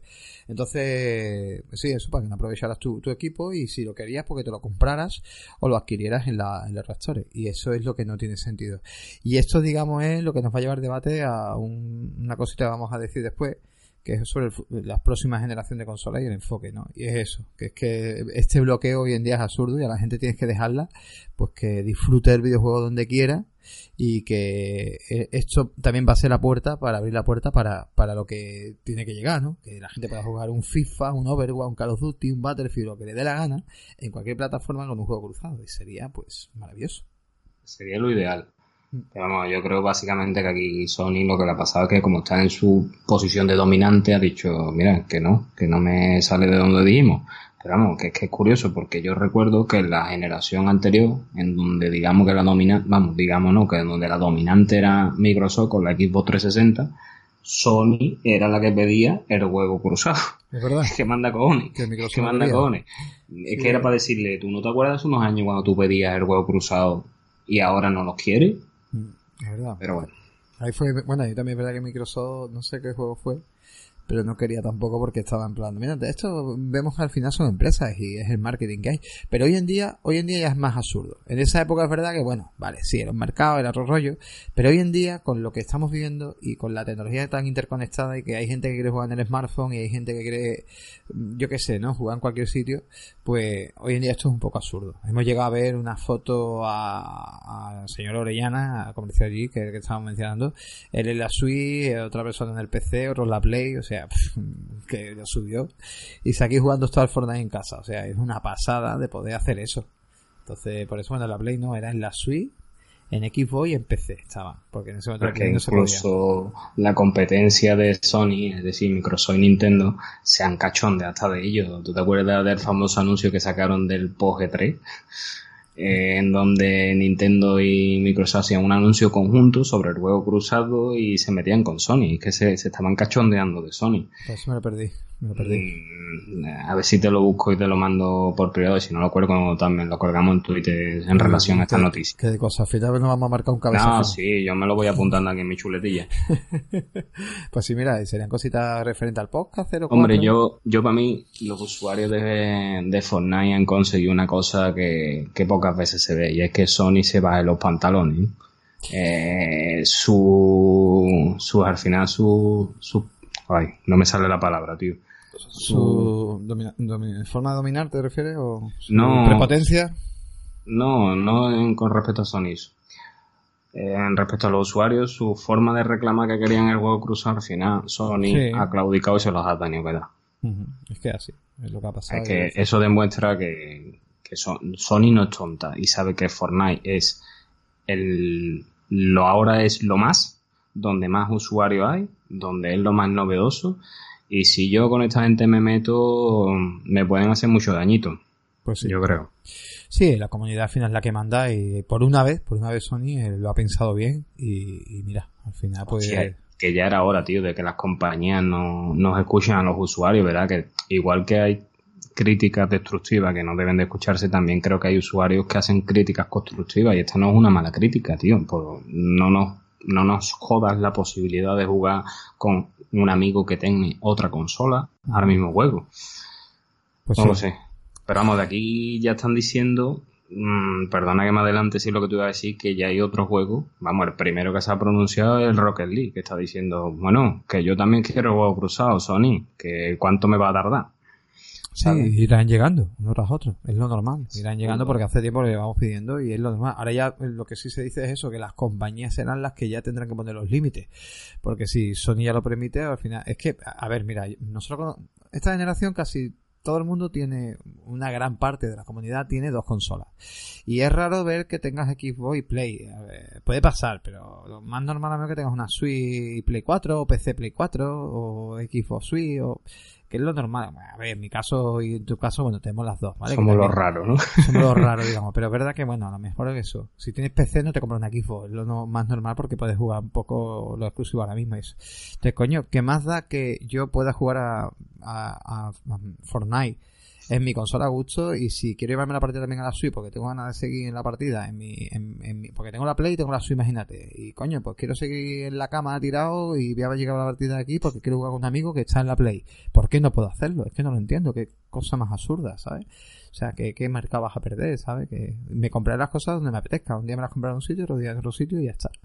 Entonces es un poco es un poco eso pero bueno. Bueno de momento solo lo han abierto en el Fortnite desde el martes pasado pero que ya han dicho Sony que está estudiando la manera de abrirlo más juegos y ya se está la gente pensando que Rocket League, Minecraft, eh, Gorrecon, algunos más que por ahí seguramente permitan el juego cruzado.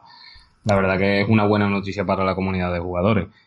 Bastante buena y por la que estábamos solicitando. Eh, ya te digo, que Sony rectifique eh, es algo que, que pocas veces se consigue. ¿eh? Pues sí.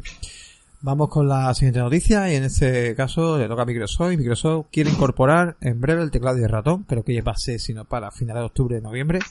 Eh, además ha hecho una alianza con eh, Razer para poder adaptar periféricos eh, tanto bueno Xbox One como Xbox One X. Y esto pues pinta bien pero para algunos usuarios también pinta mal y es que claro si juegas un shooter en online con un tío que tenga experiencia con tecla y ratón, la paliza puede ser bastante considerable. Sí, pero aquí Microsoft lo deja en manos de los desarrolladores. Es decir, eh, ha dicho la desarrolladora, nosotros vamos a ofrecer esta posibilidad, aprovecha, no lo vamos a obligar, ¿vale? Aprovechad este soporte como ustedes queráis, pero por favor, eh, entended que hay gente que juega con mando sobre gente que juega con teclado y ratón que lo implementen de la manera mejor posible en donde no se vea tanta diferencia o donde se intente equilibrar y que tú sabes que se pille siempre al jugador que intenta hacer trampa, ¿vale?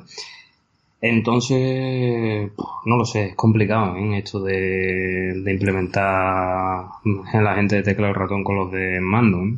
Sí, hombre, siempre puede haber gente con... Dicen siempre que al mando al menos se puede aplicar ciertas eh, ventajas en el aspecto de un apuntado más automático y como nos cuesta más trabajo y tenemos que, tardamos más a la hora de mover la cámara y eso, que depende como tú lo tengas habilitado, que hay gente con mando que es un puto máquina, que eso todo hay que decirlo. Eh, también luego existen... Esto, esto yo lo llevaría un poco más a decir, oye, y el que tiene el mando pro versus el que tiene mando normal también hay una desventaja, ¿no? El Elite, ¿no? ¿Te refieres El Elite, por ejemplo. Entonces decía, oye, un momento. Y yo que sé si creo que estoy jugando realmente, estoy eligiendo jugar con gente con mando, pero realmente que estoy jugando, mm, hay tres tíos que tienen mando Elite y me están dando la del tigre, porque son máquinas.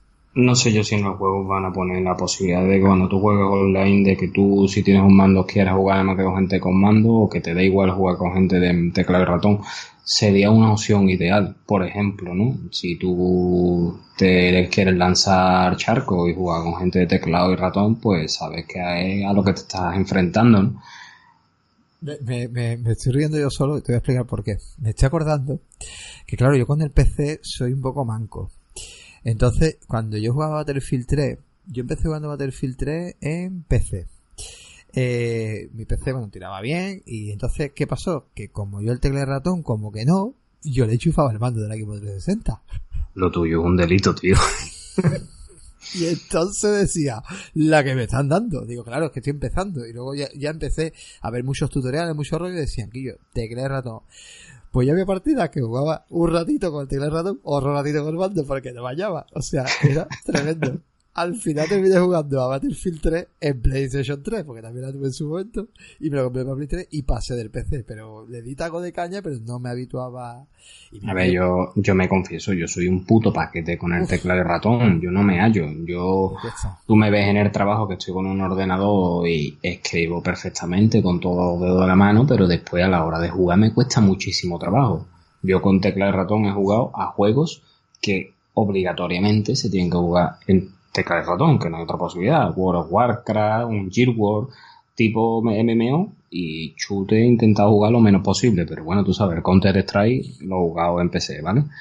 Pero me notó, me notó mucho menos hábil con el teclado de ratón que con el mando.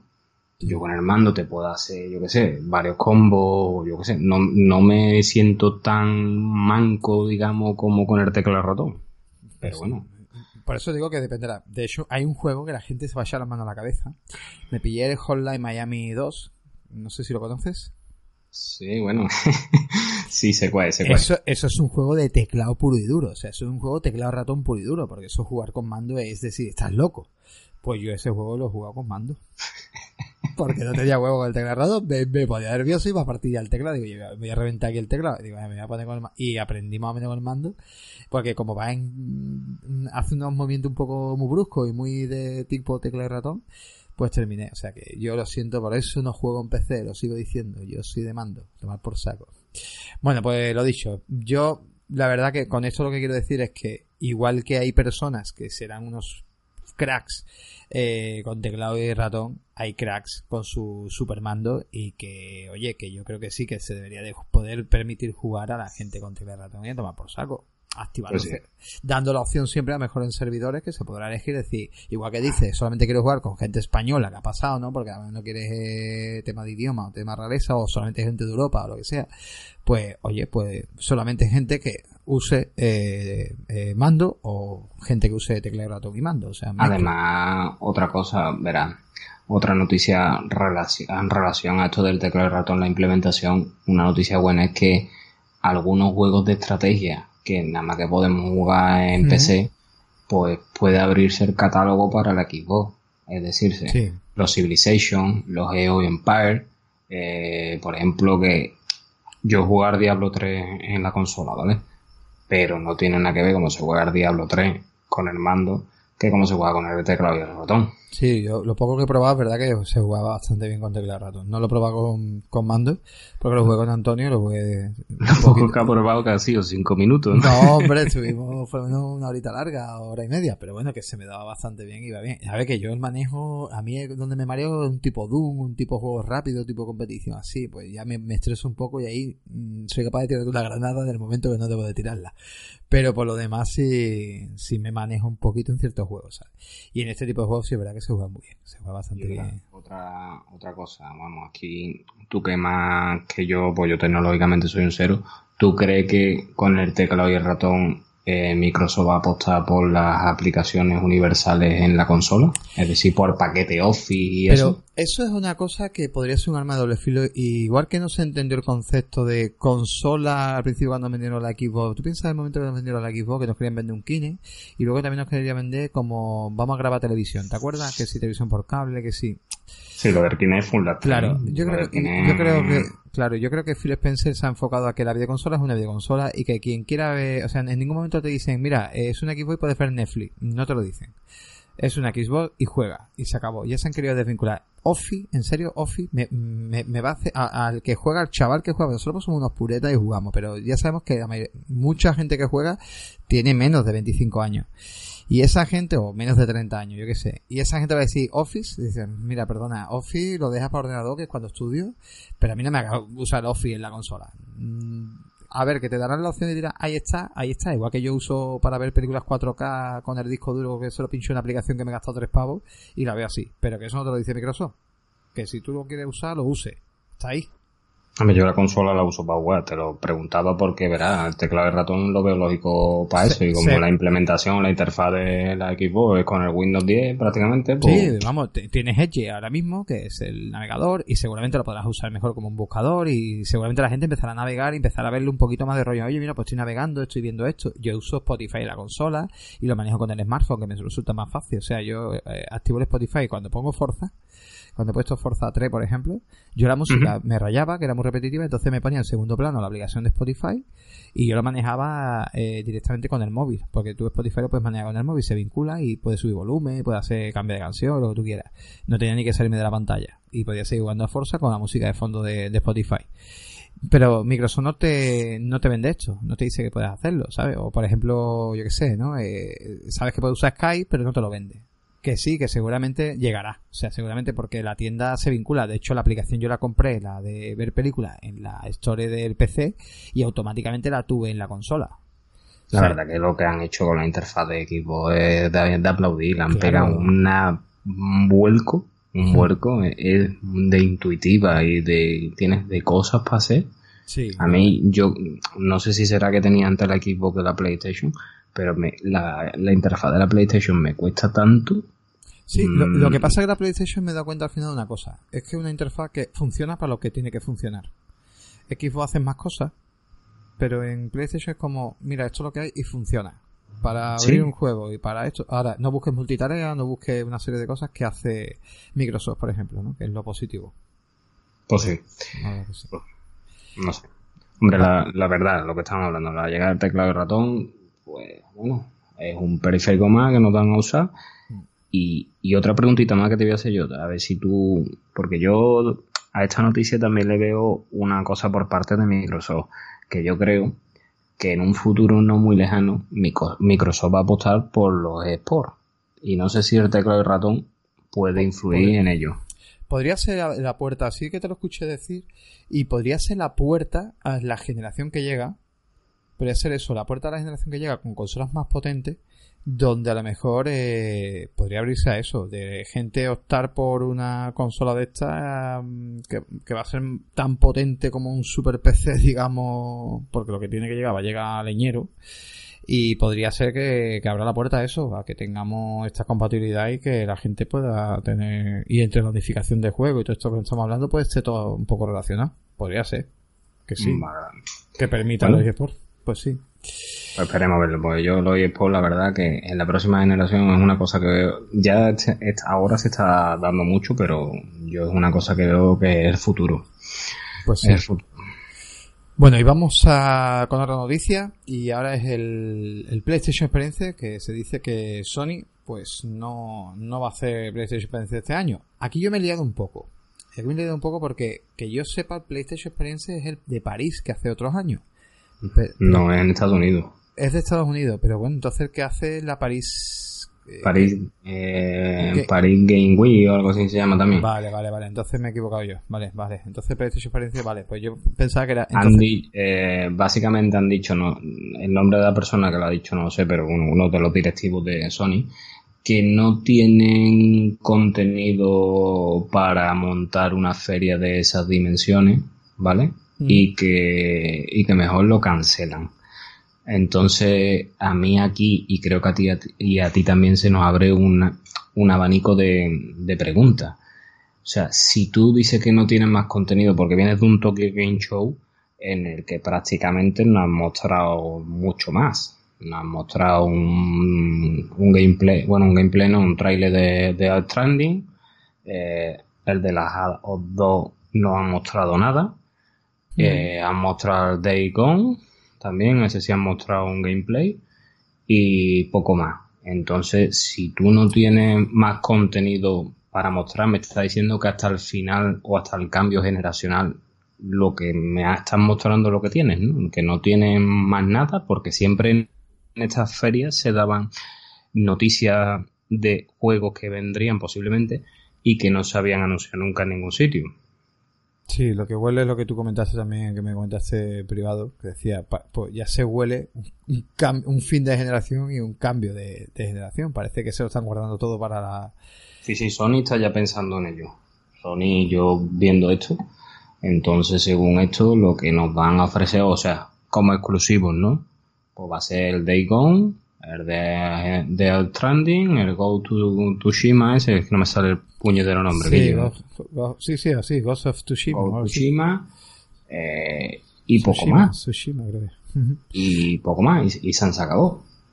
Yo creo que mm, vamos, pocos juegos no hay tampoco porque hay juegos. No, sí, verá, pero que tú sabes que siempre en pero que no, hay no, hay nada nuevo, que no hay nada más que te pueda decir, que sí, que lo que te va a decir Sony es que te voy a enseñar a ver lo mismo, ¿qué quieres que te enseñe a ver lo mismo? Entonces, como ya de hecho pecaron de repetir, bueno, no pecaron porque es verdad que en el E3 se enseñaron algunas cosillas como vimos, pero bueno, los anuncios estaban prácticamente ya que se sabían. Lo que pasa es que hacía falta verlo. Ahora ya lo hemos visto, entonces dirán, ¿qué quieres que te enseñe ahora? Es que no tengo nada. Tengo la fecha ya del Days Gone, tengo algunas cosillas, pero es que no te puedo enseñar más. Entonces me han querido esperar un poquito para pasar el año fiscal con estos juegos y ya enfocarse a lo que hablamos, a la nueva generación. Sí, a raíz. Hombre, otra cosa que me ha sorprendido, verá que te voy a comentar ahora que no sé si tú lo sabes es que el próximo 12 de octubre la PlayStation 4 Pro en Japón baja de precio. que me ha llamado, me ha impactado, no sé si este, esta bajada de precio llegará a Europa y América, pero me ha impactado con que otro paso más como que Sony, tú sabes que cuando una consola baja de precio es porque pronto prevén sacar otra nueva. No sé, como otra señal más de que, bueno, nosotros esto es lo que tenemos, lo vamos a sacar y venga, nos vamos a otra, a otra cosa nueva. No sé, la, verdad es bueno, ahora un poquito en breve que ya vamos a llegar al debate, eh, que tenemos una serie de propuestas por algunos compañeros de ahí amigos del podcast, pero casi varios coinciden en que 2019 puede ser el año de fecha de, de nuevo, no, o sea, final de 2019, fecha de nuevas plataformas. Y podría ser, podría ser que todo esto pues sea un poco, pues, a ver, que con esto también los oyentes que se hayan planteado comprarse una consola ahora mismo que no alucinen diciendo vaya mierda que me he comprado una consola ahora y va a ser una nueva. A ver, que saldrá una nueva, pero que para que se asiente una consola son dos años, de ahí para, para adelante y que, que no sale un juego de la noche a la mañana, que todavía PlayStation 4 y Xbox One que a un poquito de camino pero bueno, es verdad que el nuevo hardware sale, ¿no? Esto es como la gráfica nueva que ha salido de Nvidia ahora, la 2080, y no todo el mundo está yendo a, comprársela por la pasta que vale. una gráfica de sea, Lo que sí aconsejamos, yo creo que tú estás conmigo, es que si se van a comprar una consola de las actuales, que tiren por las versiones Xbox One X o PlayStation 4 Pro.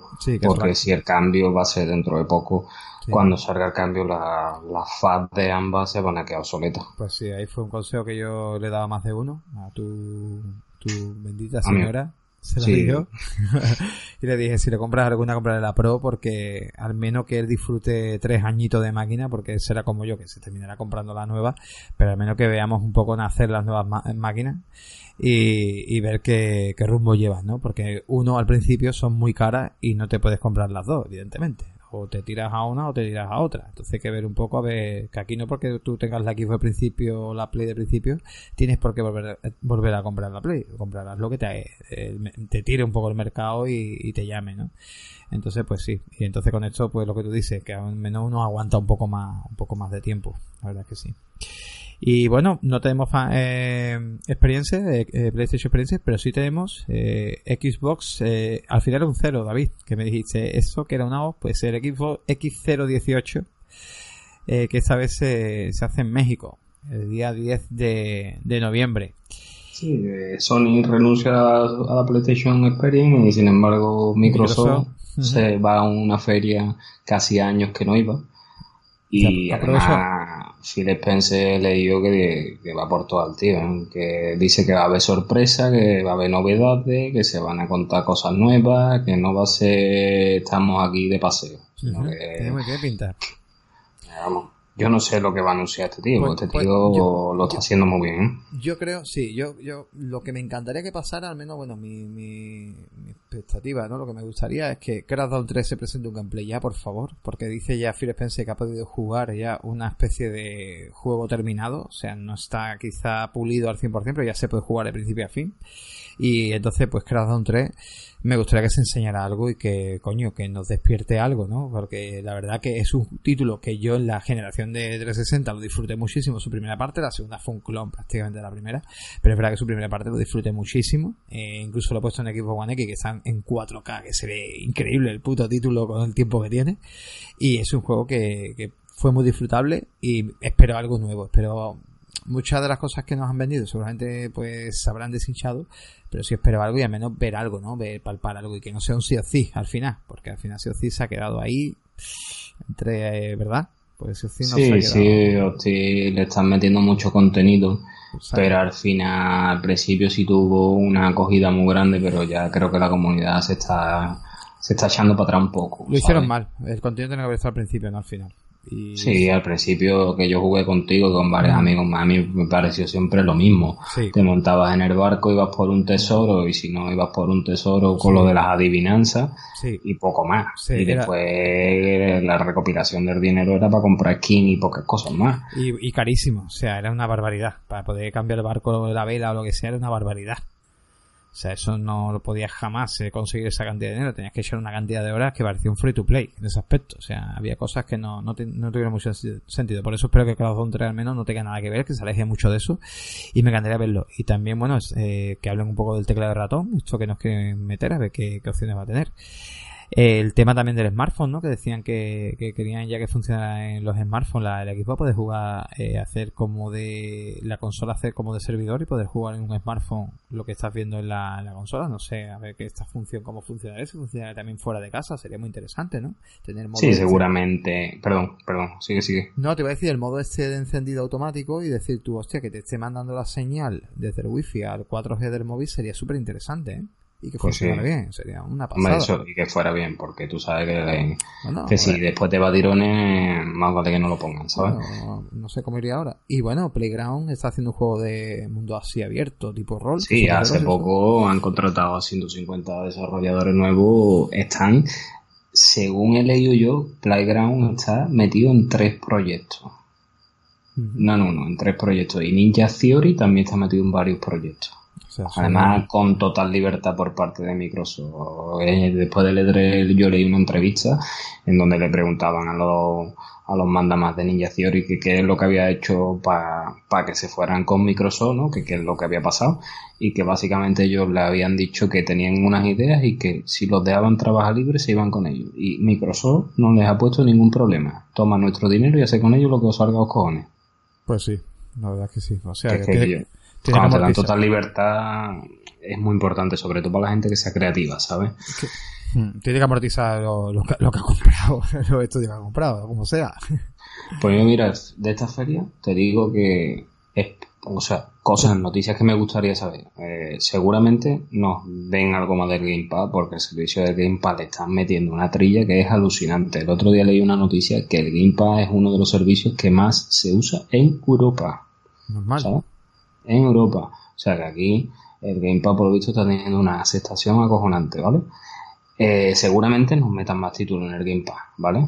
Mm, eso que se hablaba en el E3 de una fusión Live Gamepad, yo todavía eso lo veo lejano. Te lo iba a decir, digo, sería, sería muy bueno para vender enfocado a, eh, para vender enfocado, digamos, a, lo que es las navidades. Sería súper súper interesante. No sé, yo eso lo veo todavía lejano, ¿vale? Y por ejemplo, en esta feria hace años, no te puedo decir el año porque la memoria me falla, eh, Microsoft eh, soltó, o sea, dio la noticia de que había comprado Rale, ¿vale? Entonces, yo me decantaría porque aquí podemos ver algo más de Battletoads, que en el E3 solo nos pusieron un cartel.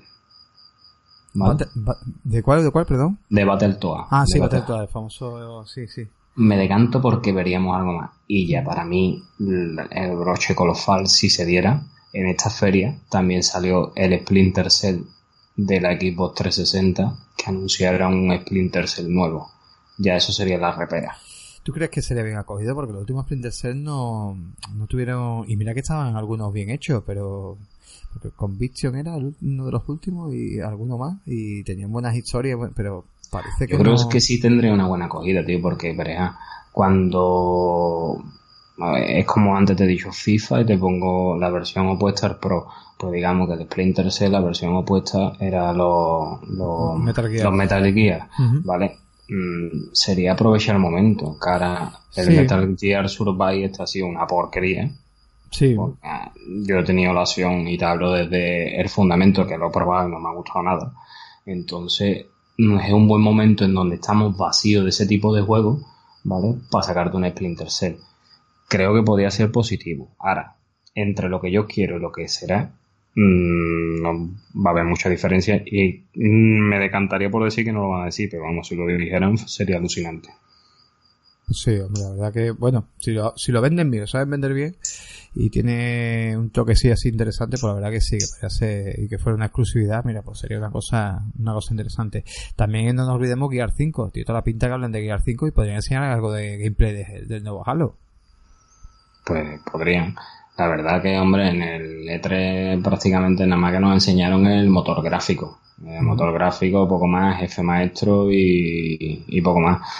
Pero que aquí de esta feria siempre Microsoft ha sacado noticias. De esta feria salió Gear War, de esta feria salieron Halo, de esta feria ha salido Splinter Cell, ha salido la compra de Rare. Y yo me decantaría porque nos van a decir alguna compañía que han comprado porque el otro día leí una noticia en donde Microsoft estaba llamando a todas las puertas y querían a los mejores desarrolladores para su compañía.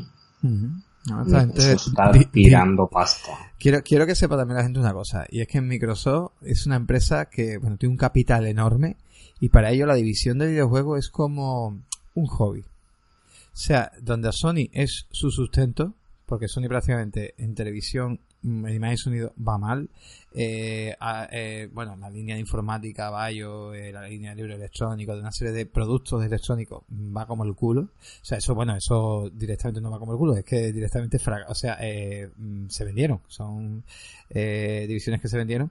Sony su sustento es el cine, que así va, que tiene que vender prácticamente, meter su Spider-Man en, Disney, porque si no, no, no, o sea, es que ya no, ya no tira.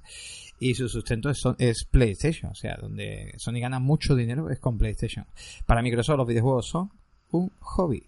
Microsoft gana mucho dinero con su software, con sus empresas, con sus sistemas operativos. O sea, de verdad, Microsoft es mm, una empresa que, que no es que haya permitido, pero que sabe que su sistema operativo ha sido pirateado por casi todo el mundo, es simplemente por acaparar pues más del 70% de sistemas operativos metidos en, todo el mundo gracias a eso. O sea, hace que entonces eh, la gente lo conozca y la gente pues use esas aplicaciones, esos programas, que luego los programas tienen que pagarle a Microsoft dinero por funcionar, ¿no? Yo siempre lo he dicho y lo que siempre me ha dado coraje. Eh, no porque en esta generación Microsoft vaya en segundo o tercer lugar, dependiendo como tú lo ves ahora con el auge de la suite, ¿no? Sino, vamos a ver, si tú tienes millones de dólares que te sobran, ¿por qué no apoyas un poco más a, la, a Xbox? Porque es un hobby. sí, parecía que lo habían dejado, pero bueno, la, llegada de este tío de Phil Spencer les ha hecho cambiar y ve que ahí hay negocio. Claro, lo que, claro, claro, pero, mm, el enfoque ha sido diferente, que es lo que vamos a debate ahora y no me quería adelantar. Para mí Microsoft, donde ha visto realmente, ha visto la amiga, ha sido, es que vamos a desprendernos del hardware. El hardware, va a seguir, pero el hardware cuesta dinero. O sea, un hardware se estropea. un hardware para diseñar, diseñar una consola lleva años de desarrollo. Años. Hay que diseñar un buen hardware, además que no se exceda en precio, porque 500 euros de Xbox One es casi el máximo, el límite que es capaz de pagar un usuario premio por una consola. Porque normalmente la gente no paga. Si yo te dijera lo que pagué por la Play 3 al principio, te cae de espalda. Claro, pero mm, usuarios premium. Sí, 100.000 pesetas era la época. 600 euros. Correcto.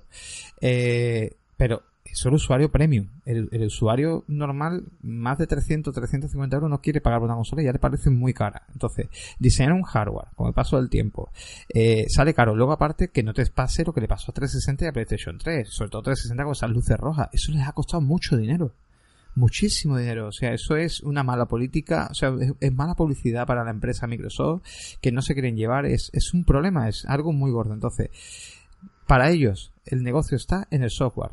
Y por eso han creado PlayStation Now. Y por eso han creado. Uy, PlayStation Now, perdón. Xbox Game Pass. que estoy viendo PlayStation la palabra delante y he puesto PlayStation Now. Por eso han creado ellos Xbox Game Pass, servicio. Por eso están creando ellos el Leaf, eh, el Leaf Gold, que lleva tanto tiempo. Mm, es un servicio eh, también para ellos. Y ahora lo quieren meter en PC con Windows 10, lo han unificado las tiendas. y los juegos que puedes jugar en cualquier sitio y todo ese negocio al final lo que quieren es un software y ese es el enfoque de Microsoft. Y por eso ahora mismo les preocupa otra vez Xbox. O sea, para ellos es importante la palabra Xbox, pero como software, no como plataforma. Aunque ellos te dicen, no, no, nosotros no vamos a dejar la plataforma, la plataforma es importante. Sí, seguirán sacando consolas, pero ellos quieren llevar la consola en concepto. Su futuro de consola es la nube, el software. Yo el otro día cuando leía este, una entrevista que le hacían a este tío, no sé, el medio no, el medio no sé ponértelo, ¿vale? Pero cuando escuché a este tío decir, no, no, nosotros queremos a los mejores desarrolladores en nuestra compañía. Yo dije, con el dinero que tienen esta gente, esta gente lo consiguen, se traen a cualquiera. Claro, pero... Esta gente se traen a cualquiera. Claro, lo que pasa es que... no, no, no, podrán conseguir estudios que son, digamos, de Sony, ¿no? Como puede ser un Santa Mónica, o puede ser, yo qué sé, otra compañía que son fidedignas a Sony, no podrán. Pero compañías que te salen como Playground. pero perdona, David, no... los pueden conseguir porque es que estos, estos equipos que los ha creado Sony. Sí, evidentemente. no lo puede conseguir, no lo puede conseguir por, eso, ¿no? Son programadores que han comprado, o sea, que Sony los ha contratado, ha creado un estudio y ha permitido, digamos, que vayan desarrollando sus propios títulos, sus propios juegos. Pero, por ejemplo, te había hablado otra compañía muy gorda, ¿no? Eh, sí, por ejemplo, Ubisoft llegara un momento que pasara un momento económico malo, Microsoft es capaz de meterte ahí pasta y decir, tú te vas a venir conmigo, yo te voy a meter dinero y tú vas a hacer juego para mí. Pues que tienen esa posibilidad que, Sony, que Sony también la tendrá, ¿no? Pero es que esta gente, lo que tú dices, esta gente es que tienen tantísima cantidad de millones y tantísima cantidad de productos que para ellos las consolas no es que sea un hobby, pero que no es la fuente principal de sus ingresos. Sí, sí, es así es correcto, y es, lo que te digo. Pero bueno, esto nos va a llevar ya, vamos a ir cambiando de tema, si no se nos va a ir aquí todo. Además que tenemos ahora un poquito la gente que si quiere hacer pipí esas cosas y beber agua, porque ahora pues llega como un poco segunda parte que es el debate. Así que procedemos al, al debate.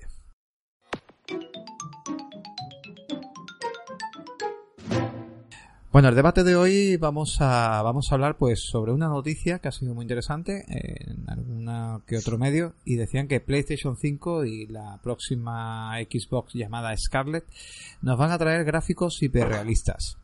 Esto aquí al amigo Pobi y a mí nos ha dado que pensar en qué esperamos de la, de la nueva generación realmente, pero como nosotros, bueno, tenemos nuestra idea, que también lo vamos a ir comentando, lo que hemos decidido ha sido contactar con amigos de, del podcast, amigos del grupo, podcaster también, y entonces, pues lo que hemos hecho es preguntarles y que nos dejen un audio. Porque lo suyo hubiera sido que hubieran estado aquí con nosotros, pero bueno, las horas que son, ahora mismo son las 1 y cuarto de la noche que estamos grabando el podcast, pues no todo el mundo se sacrifica como nosotros. No está tan loco, ¿verdad, David? No, no, no todo el mundo está tan parado de la cabeza como nosotros. Y sobre todo algunos madrugando como aquí mi amigo, mi amigo David, que tiene que madrugar mañana. Pero bueno, el tema es eso, que hemos contactado con algunos compañeros y entonces, bueno, pues vamos a ir escuchando que nos dice cada uno de ellos y vamos a ir debatiendo un poco pues estos temas. El primero con con el que hemos contactado, bueno, ha sido con el compañero y amigo y colaborador del blog Dani Rec, eh, un crack que nos ha dejado grandes análisis dentro de lo que es el blog mastecuenta.com. Eh, si buscáis simplemente pues, en el buscador Dani Rec os va a salir pues prácticamente lo que, lo que él ha publicado. Y bueno, pues vamos a dejar un poco las impresiones del futuro venidero de, de, esta, de estas nuevas plataformas. Venga, damos. Buenas tardes, Max, y buenas tardes, compañero Povich. Eh, lo primero de todo, agradeceros que os hayáis puesto en contacto conmigo para conocer mi opinión de lo que, de lo que espero, ¿no? De, esta nueva generación que se nos avecina. Yo creo que ya en 2020 la tendremos aquí y seguramente el año que viene oiremos ya cosas por parte de Sony o por parte de Microsoft de lo que van a ser estas nuevas máquinas, ¿no? La, la PlayStation 5 y esa Xbox Scarlett que, que no ha mucho tardar estar aquí con nosotros y que creo o espero de ellas algo que, no he venido esperando en los otros cambios generacionales. Hasta ahora en todos los cambios generacionales siempre esperábamos un nuevo salto gráfico, un nuevo salto eh, visual en nuestras consolas, ¿no? Y creo sinceramente que después de jugar a títulos eh, como el Forza Horizon 4 o, ver lo que nos van a meter con este nuevo Red Dead Redemption 2, la verdad es que eh, el techo gráfico está muy muy cerca de tocarse y no creo que la nueva generación vaya a traernos videojuegos, no creo que vaya a traernos software que, que, vaya mucho más allá en cuanto a esto de lo que ya tenemos a día de hoy, no, yo creo que ya el videojuego está alcanzando cotas de fotorrealismo y es muy muy difícil superar lo que nos están trayendo ahora mismo eh, estudios como Playground Games o como Rockstar o como Santa Mónica, ¿no? Eh, la verdad es que en cuanto a hardware, creo que habrá una mejora, por supuesto, sobre todo en tasa de fotogramas por segundo, sobre todo en resoluciones, pero no en fotorrealismos, no en iluminaciones, no en sombras. No. Eh, la verdad es que por ese camino no creo que la nueva generación nos vaya a traer algo que nos impresione. No creo que ya. Creo que en ese sentido hemos tocado techo o estamos muy cerca de tocarlo, pero sin embargo sí espero otras cosas de esta nueva generación. Por, por ejemplo, eh, me gustaría ver cómo se empequeñece, cómo se minimiza esa brecha que hay ahora mismo entre el AAA y el indie. La verdad es que sí que hemos tenido en, esta, en este último año algunos títulos como A Way Out, que ya a pesar de ser un indie se mostraba muy bien gráficamente y mediante facilidades, mediante ayudas, mediante herramientas que podamos dar a los desarrolladores, creo que dando todo esto para la utilización de motores como el Unity o como el Unreal Engine 4 o el 5 que ya vendrá con la próxima generación, eh, para mí me gustaría que el desarrollar títulos fuese algo mucho más popular, fuese algo mucho más al alcance de todo el mundo, no solo de las grandes compañías. Y es algo que me gustaría ver, ¿no? Principalmente eso. Y lo segundo y más obvio, creo que esta nueva generación tiene que venir acompañada de, una democratización del videojuego, una segunda democratización del videojuego, sobre todo muy acorde a lo que decían del streaming de videojuegos, donde podamos jugar a, cualquier título en cualquier hardware solo valiéndonos de, de un pad, ¿no? de un controller. Eso es lo que yo espero de esta nueva generación, no tan en la línea del nuevo hardware, no tan en la línea de nuevas máquinas más potentes en cuanto a gráficos, en cuanto a fotogramas por segundo, en cuanto a resoluciones, sino más en la línea del streaming, del poder jugar a lo que queramos, donde queramos y nada más depender de, un, de una plataforma que se pueda venir, que pueda venir dada en cualquier tipo de hardware. Eso es todo, nada más. Eh, siento haberme pasado un poquitín de tiempo y daros la enhorabuena por ese programa que estáis construyendo entre los dos, el Player 2.0, que la verdad es que va por un camino que me gusta mucho. Es muy ameno y semanalmente, aunque por restricciones de mi móvil, sistema operativo obsoleto, no puedo dar ni siquiera un me gusta en iVoox, que sepáis que me encanta y que lo estáis haciendo muy bien. Hasta luego, señores. Bueno, Dani, como siempre, genial. Y, y, bueno, respondemos, bueno, hablamos un poquito, debatimos un poco lo que ha comentado. Creo que Dani, bueno, Dani es muy como tú, David. Dani en aspecto de, de juegos. ¿Me oyes, David? ¿Estás ahí? Sí, sí, sí, te oigo perfectamente. Sí, decía que, que Dani es muy como tú porque busca mucho eso. Las, no busca, digamos, solamente, no busca el triple A, sino lo que busca es la innovación, el, el como bien, bien decía, que cualquier pequeño estudio tenga la posibilidad ¿no? de poder desarrollar algo y nos pueda sorprender quizá eso pues extender un poco más el, videojuego y, es lo que esperas un poco más eso más que techo gráfico como que hemos llegado a un techo gráfico actualmente que, que no hace falta más ¿Tú, qué te puedes decir? A ver, yo estoy muy de acuerdo en el comentario que nos hace el amigo Dani porque, verá, nos nombra World War, nos nombra Red Dead Redemption 2 y nos nombra Forza Horizon 4 que gráficamente son espectaculares. Eh, verá, que el tope ahora mismo es 4K 60 FPS, vale, que ahora mismo las consolas eso no lo pueden dar de manera natural, ¿vale? Eh, pero es que yo gráficamente lo veo y me parece espectacular. No sé qué es lo que quieren más los jugadores. Bueno, sí, que quieren 4K 60 FPS, pero que es que mejor que eso no lo sé. Yo ahora mismo, por ejemplo, estoy jugando Tomb Raider y es que me he quedado embobado. Es que el paisaje es espectacular también. Yo, por ejemplo, que él ha nombrado el, el juego el de A Way Out, yo lo jugué con él, él me invitó por el pase este, por el Friendly, me invitó a jugarlo con, con él y a mí me pareció el juego como si estuvieran metido en una película de Hollywood. La verdad que... Para ser un juego do, mm, más que un indie, como él dice, yo me decantaría por decir que es un doble A, ¿no? Pero yo ese juego me quedé impresionado. Eh, estoy de acuerdo con él. Quiero más juegos de ese estilo. Sí, que, que, que, lo que hemos dicho, el techo gráfico como dependerá muchas veces, pero también que un buen guion, eh, una buena historia, un, saber llevar esos gráficos, ¿no? Que, de qué sirven unos super gráficos, pero si al final luego el juego se queda en nada, ¿no? Se queda sin innovación ninguna ofreciendo más de lo mismo. Dicho está, Assassin's Creed no es un mal juego, o sea, visualmente siempre ha sido espectacular, pero la gente se arraya mucho en el juego y se ha cansado mucho del título y cuesta mucho dinero hacer un Assassin's Creed muchas veces el público pide algo más, pide una innovación y, algo más. Y, lo que él nos dice de, poder jugar mediante streaming, eso mm, no más tarde, no más temprano que tarde, o más, perdón, no más tarde que temprano va a llegar. Lo vamos a tener.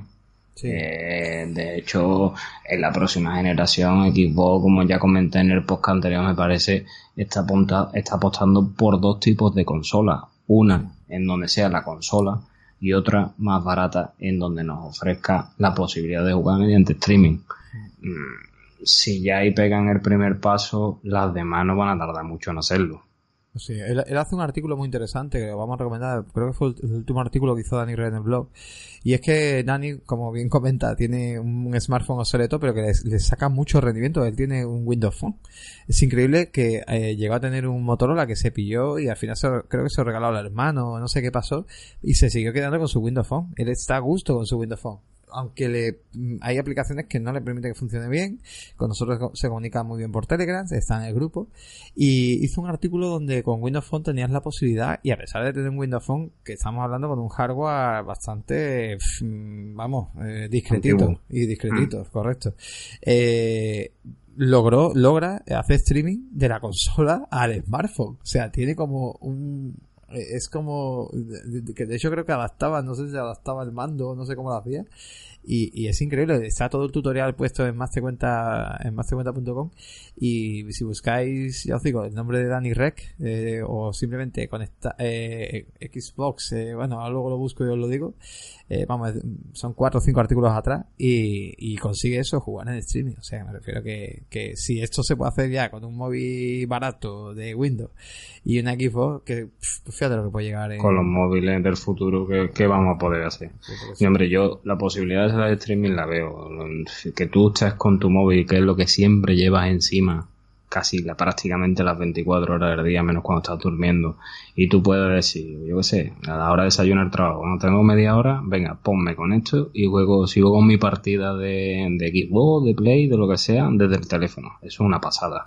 Sí, que le adaptes un pequeño mando o algo, así accesorio que ya existen, o incluso que, o incluso que el mismo mando de, de Xbox podamos eh, anclarle algún tipo de adaptador para poder colocar en el smartphone y continuar nuestra partida con el mando si queremos algo físico, ¿no? Porque hay gente que la pantalla ya el mando actual tenemos para anclarle lo del micro pues otro pues, sistema del mismo con el mismo conexión para anclarle el mando a un móvil o algo pues seguro para, ir acabando y pasar al siguiente, decir que también Sony tenía planteamiento de la nueva consola. Había rumores que no querían copiar a Switch, pero sí sabían que el enfoque era eh, una consola que tuviera algún tipo de modificación y que el usuario se pudiera llevar el videojuego fuera. O sea que esto ambas plataformas lo piensan. Así que como lo enfoquen, ahí están ellos para, para plantearlo. Vamos con el siguiente. Si quieres presentar tú a Pablo un poco. Sí, bueno, ahora vamos a presentar a Pablo Ayat, este muchacho es un máquina, se pasa, ya hablamos de, en el programa anterior, él le gustan los retos, se pasa todo en súper complicado y os vamos a dejar con su opinión sobre el futuro de las consolas, a ver qué nos dice. Venga. Buenas, soy Pablo. Quería hacer una pequeña aportación al podcast de Max Ipovich, a Players 2.0 un podcast que aprovecho para decir que me encanta, que lo están haciendo muy bien y que espero que sigan así mucho tiempo. El tema, volviendo un poco al tema, eh, van a debatir o se va a debatir sobre qué esperamos para la nueva generación de consolas. Yo, por desgracia, pienso que la nueva generación eh, pues va a ser muy continuista con lo que hay ahora mismo. Sí, eh, tendremos mejores máquinas, con procesadores más rápidos, mejores gráficos, pero no dejará de ser eh, lo mismo que tenemos ahora, ¿no? que al final es una máquina en nuestro salón o en nuestra sala de juegos eh, conectada a internet y donde seguiremos metiendo discos físicos, estoy convencido.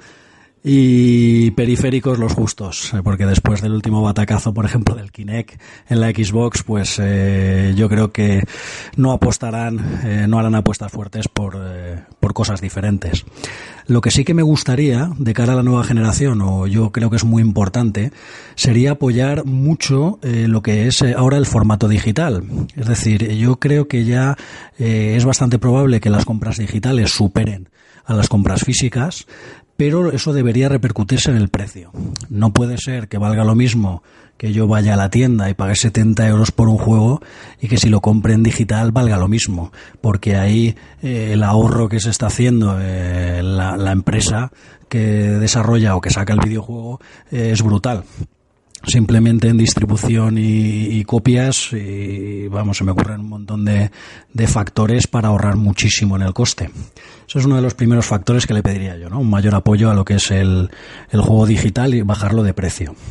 Y luego una cosa muy importante que yo creo que también se está empezando a hacer y que me gustaría de cara a la nueva generación es el apoyo de las, de las firmas por excelencia, ¿no? Lo que podríamos decir Nintendo, Sony, Microsoft, es el apoyo a, pues a, todas esas eh, desarrolladores, a todas esas empresas que sacan videojuegos, eh, de manera que ya no solo un apoyo económico, como por ejemplo puede estar haciendo la Microsoft, que está comprando muchos estudios, sino que también eh, les dejen trabajar, ¿no? Es decir, si se llegan a acuerdos con determinados estudios para sacar un juego, pues que les dejen trabajar, ¿no? Que muchas veces por sacarlo a correprisas, ¿no? Pues salen auténticas eh, vamos a decir, auténticas bazofias, ¿no?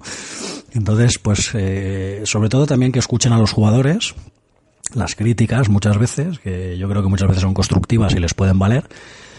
Y yo creo que con eso sería suficiente. Al final yo quiero una, o a mí me gustaría una nueva generación, pues que mantenga un poco la línea de estas, que saquen muchos y muy buenos juegos y que no tengan miedo tampoco a sacar nuevas IPs, que eso es muy importante, nuevas sagas y que nos sigan sorprendiendo. Aquí he terminado Pablo. Y nada, coméntate un poquito si quieres y ahora sigo yo. Bueno, pues Pablo, sin embargo, es un poco más pesimista que Dani. También espera el streaming, pero él no lo ve. Mm, yo no sé, yo creo que Microsoft si no lo va a dar, si no lo va a dar en la próxima generación, ¿sabes? Y hombre, eh, también estoy de acuerdo con él en que al igual que antes hemos hablado de que la que hizo que Ninja Theory se fuera a Microsoft era que lo iban a dejar trabajar y aquí iba a poner la pasta en Microsoft, pues también deberían aprender las demás compañías y dejar trabajar libremente a, a los creadores, aunque sea siguiendo el desarrollo, pero no metiendo prisa, porque al final las prisas no son buenas y lo que se hacen son productos inacabados o no adecuados, ¿vale? Para todo y después se sorprenden que con todo el dinero que han puesto que hay que ver la porquería que se saca al mercado. Si es que es normal, si es que están metiendo prisa por sacar un juego rápido, es que no sé qué, en qué ganan en sacar un juego lo más rápido posible. No, también, perdona que te interrumpa, pero también es verdad que muchas veces ellos mismos se la juegan cuando, por ejemplo, lo que se marcó Sony en 2015 que estamos a 2018, va a acabar la generación seguramente y Final Fantasy VII no se sabe nada de él, de ese remake. Y entonces, mm, esto es lo que, lo que ya el usuario, eh, sí, ganó Sony, ganó Sony, ganó Sony, pero el usuario ya no quiere ver más eso. Entonces, ahora qué es lo que pasa? Que van ya más a cuenta gota. O sea, ya van, venga, te voy a enseñar esto para que más o menos en dos años y medio, tres máximo, el juego esté ya jugándolo. Para poder recopilar un poco la pasta con lo, con lo que son las empresas, que, con los inversores y eso. Y entonces esto también es lo que pasa, que al principio le pedimos juego, juego, juego, queremos humo, humo, humo, y luego ya hemos aprendido que ya no queremos humo, humo, humo, porque humo ha habido toda la vida. Lo que pasa es que ahora nos damos más cuenta que antes.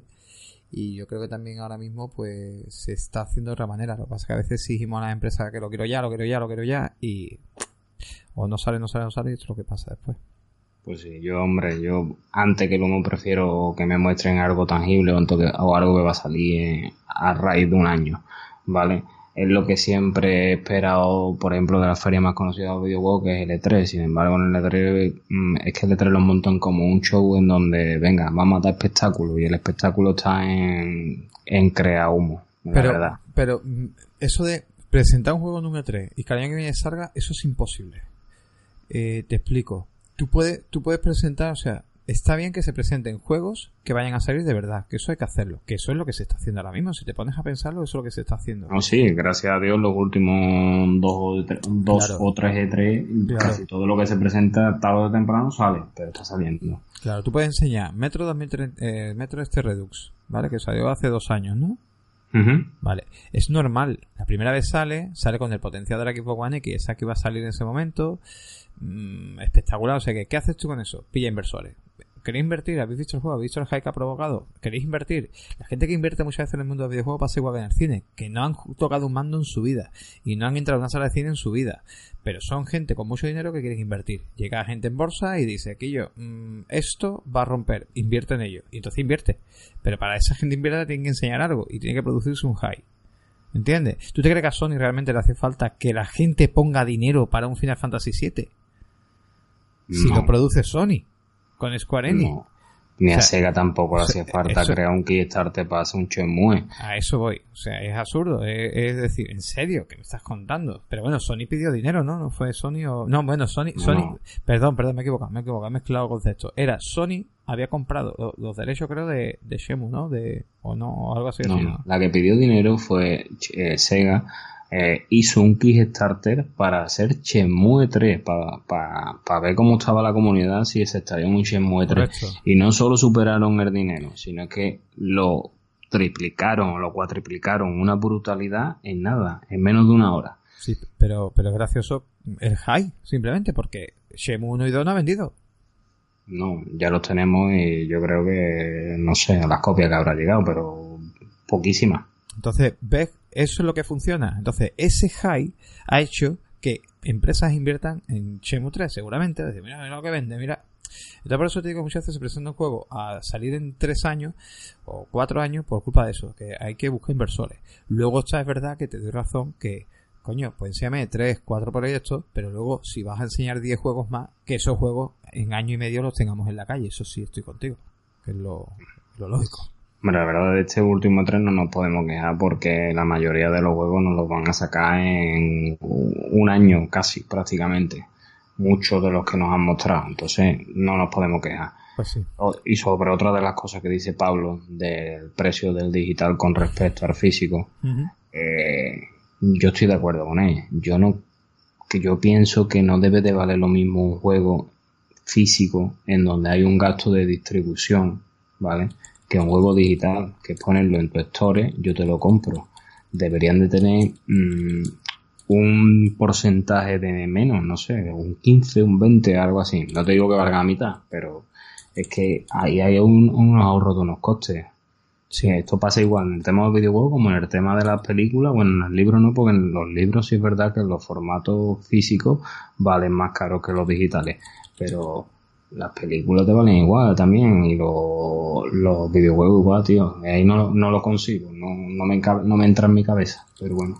Sí, estaba buscando ahora mismo por, por mirar algo y es lo que dice él, ¿no? Estoy buscando ahora mismo Red Dead Redemption 2, por ejemplo, en PlayStation, en la, en la Story. O sea, voy a ser malo además. Espera, espera un momentito. Red Dead eh, Redemption, estoy buscando la edición básica, ¿vale? De, de Red Dead Redemption 2, la edición sencilla. Y vamos a buscar ya por último la historia de... Eh, a ver, un momentito. Eh, Microsoft, ¿no? Eh, también es Xbox Store Red Dead. Te valdrá 70 euros. Vamos a ir parte por parte. Y es lo que dice aquí Pablo, que tiene más razón que un santo. vale, mira, nos vamos a PlayStation Store y Red Dead Redemption 2. Reservarlo vale 69,99 euros en versión digital, solamente la edición básica. Reservarlo en la Xbox eh, Store cuesta 69,99 euros. Pero es que si te vas a Game, que es famoso, Game, nos sale en Red Dead Redemption 2. Vale, me encanta, lo he buscado y nada más salido lo que yo buscaba. Pero creo que están 64,90. Y es que te vas a corte inglés y está en 64,90. Y es que te vas a media mar y está en 64,90. Entonces, en este caso, la, la digital más cara que la física. Eso es lo que no se puede permitir. Véndeme el título, eh, eh, pero yo creo que aquí, aquí, la culpa, la culpa la tiene, evidentemente, la tiene Sony, la tiene Microsoft, etcétera. Pero también parte de la culpa la tiene la, es, eh, digamos, los medios como Game, como Corte Inglés, como, digamos, las tiendas físicas, porque son los que exigen que si no eh, que si cobran más barato los juegos seguro, vamos, te lo digo seguro, eh, vamos, es cuestión de buscarlo, pero estoy seguro que tú vendes más, eh, tú como me vendas los juegos más barato que en mi tienda, yo no te pongo más consolas, yo no, es como la guerra de consolas, el console war que tú comentabas en el anterior eh, podcast, pues yo, yo creo que esto funciona aquí con las tiendas igual, o sea, aquí para que llegue el juego digital a un precio eh, razonable, porque si nos damos cuenta, luego te pones a buscar ofertas y hay ofertas muy jugosas en las tiendas. Tú mismo lo has dicho, que hay noches que te echas y te pones a ver juegos por menos de 5 horas y te quedas alucinado y pillas un montón de juegos. Sí, correcto. Pues eh, a esos juegos ya no le afecta a Game, no le afecta a Corte Inglés, no le afecta a Pues no los venden. porque ya no los vende, evidentemente. Pero la novedad sí le duele. Entonces, eh, si queremos juegos más económicos en lanzamiento y en el proceso de, de- de los seis primeros meses, digamos, es simplemente que las tiendas eh, se le ofrezca algo. O sea, mm, tienen que, ofrecerle o algunas tarjetas, porque habrá muchos niños que no tienen poder adquisitivo y entonces el papá tiene que comprar el juego y el padre no le va a meter la tarjeta en la store de, de, de PlayStation ni en la store de Microsoft. El padre dirá, bueno, ¿cómo puedo yo comprar el juego que sea en digital? Pues coño, comprando una tarjeta. ¿Entiendes? Entonces, mm, viendo la tarjetita con el jueguecito y directamente pues comprarlo comprarlo así de alguna manera y que tenga mejor el mismo precio tanto en game como en la como en la store o no lo sé, tío, de alguna manera, ¿sabes? O que tenga 5 euros de descuento a lo mejor esa tarjeta. De alguna eh, manera tienen que buscar, porque Claro. yo creo que todos los usuarios pensamos igual, que no es lógico. Pero a- ahora mismo sigue siendo así. Pues sí, la verdad es que sí. Bueno, vamos a ir con otro compañero y ahora le toca al compañero Carlos. Carlos es buen amigo de Pablo. Decir que Pablo y Carlos son amigos de- del podcast y decir que Pablo y Carlos van a ir a la, la Games Week esta de, de, de Madrid y seguramente los tengamos en un podcast que nos cuenten un poco la experiencia. Lo vamos a intentar y seguramente hagamos como Vamos a intentarlo engatusar, a ver si se apunta. ¿no? haremos y seguramente para cuando es el 18, 19 y 20, creo que era la Games Week de Madrid, de, de, de noviembre, de octubre, de octubre, ¿no? De octubre. Octubre, octubre. Así que seguramente los tendremos aquí y creo que por Twitter van a empezar a poner cosillas y van a compartir cositas por el grupo, o sea que, que es interesante. Bueno, pues el amigo Carlos nos ha dejado también un mensaje que lo, que lo ponemos ahora. Hola, muy buenas a todos los oyentes del podcast de Players 2.0. Eh, hola Max, hola Povich, muchas gracias por haberme ofrecido la oportunidad de, de- de hablar en, en vuestro podcast. Ya sabéis que soy un fiel seguidor vuestro y bueno, os mando un, un abrazo desde aquí. Pues bueno, mi, mi visión sobre la futura generación de consolas, sobre la futura PlayStation 5 o Xbox Scarlett, que es un poco eh, presumiblemente cómo se van a llamar las dos plataformas, no, todavía no se sabe evidentemente, pero bueno, tiene pinta de que serán, tendrán esos nombres, pues bueno, yo a la siguiente generación eh, le pediría lo siguiente, un hardware equilibrado, a un precio justo, es decir, eh, creo que eh, nos debe ofrecer un hardware mm, no el más alto, que para eso tenemos eh, las opciones de PC, pero sí un hardware muy competitivo que, que le dé mm, a la consola un, un máximo rendimiento y sobre todo un precio un precio competitivo. Más o menos yo creo que en torno calculo un estimo pues que se seguirá manteniendo entre los 400 500 euros yo creo que va a ser un poco el estándar de, de lo que va a costar las, las futuras consolas. Eh, no vale de nada pues tener un hardware muy muy muy muy potente y, un, y en cambio pues que, te- que sea muy muy cara. Por ejemplo recuerdo la, la PlayStation 3 con su precio de salida de 600 y pico euros que me pareció un- una barbaridad. Así que le pido le pido eso eh, un, un hardware equilibrado un sistema eh, que vaya muy fluido, que, que tenga una buena arquitectura, que, que sea fácil para los, los desarrolladores eh, poder desarrollar eh, de forma sencilla unos buenos kits de desarrollo que, que hagan que, pues, que saque el máximo rendimiento a ese hardware que, que tenga la, la consola. Tampoco que vaya justa, que vaya un poquito sobrada, evidentemente, pero bueno, eso ya es cuestión también del, del desarrollador.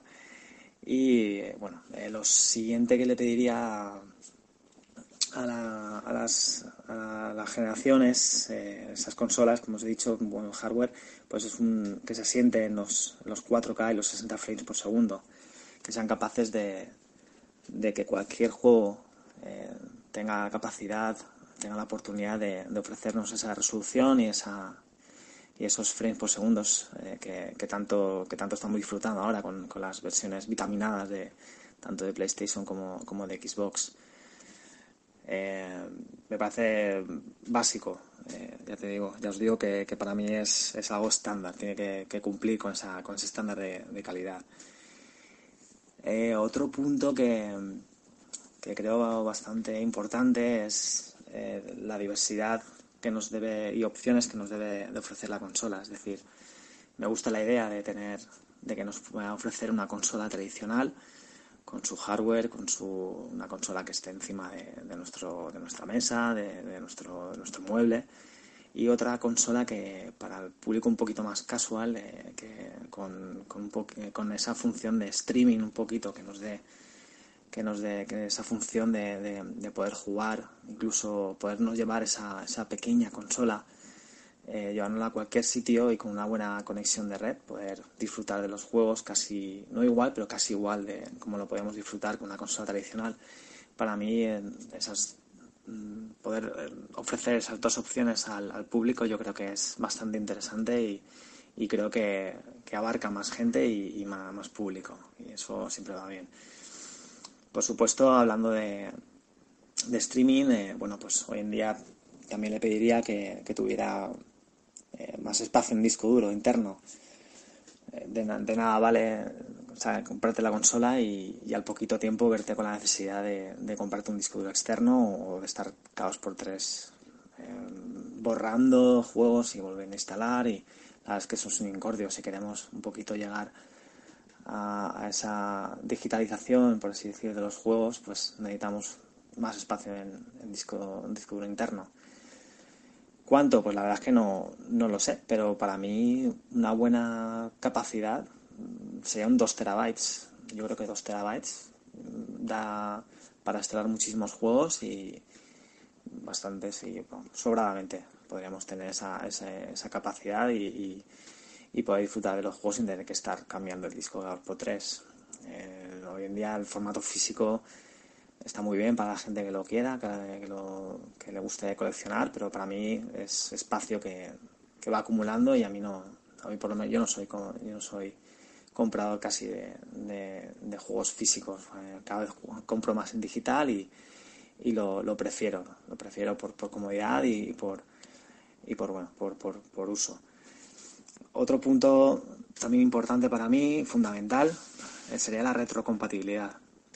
No entiendo una próxima generación de consolas sin poder llevarte tus títulos que te has comprado o poder tener la posibilidad de jugarlos en tu, en tu próxima consola. Eh, pues bueno, evidentemente yo creo que las dos, ya que con la Xbox lo tenemos, eh, pues evidentemente el PlayStation debería de, de ofrecer esa posibilidad. No, no contemplo otra, otra cosa. No, sería, un punto muy importante para decidirme por qué consola me, decidiera. Y bueno, pues más, más cosas, por ejemplo, eh, me gustaría, por ejemplo, a nivel de, software, pues que tuvieran todos los modelos de suscripción disponibles. Es decir, no me vale de nada tener Netflix, eh, Amazon Prime, pero no tener HBO, por ejemplo.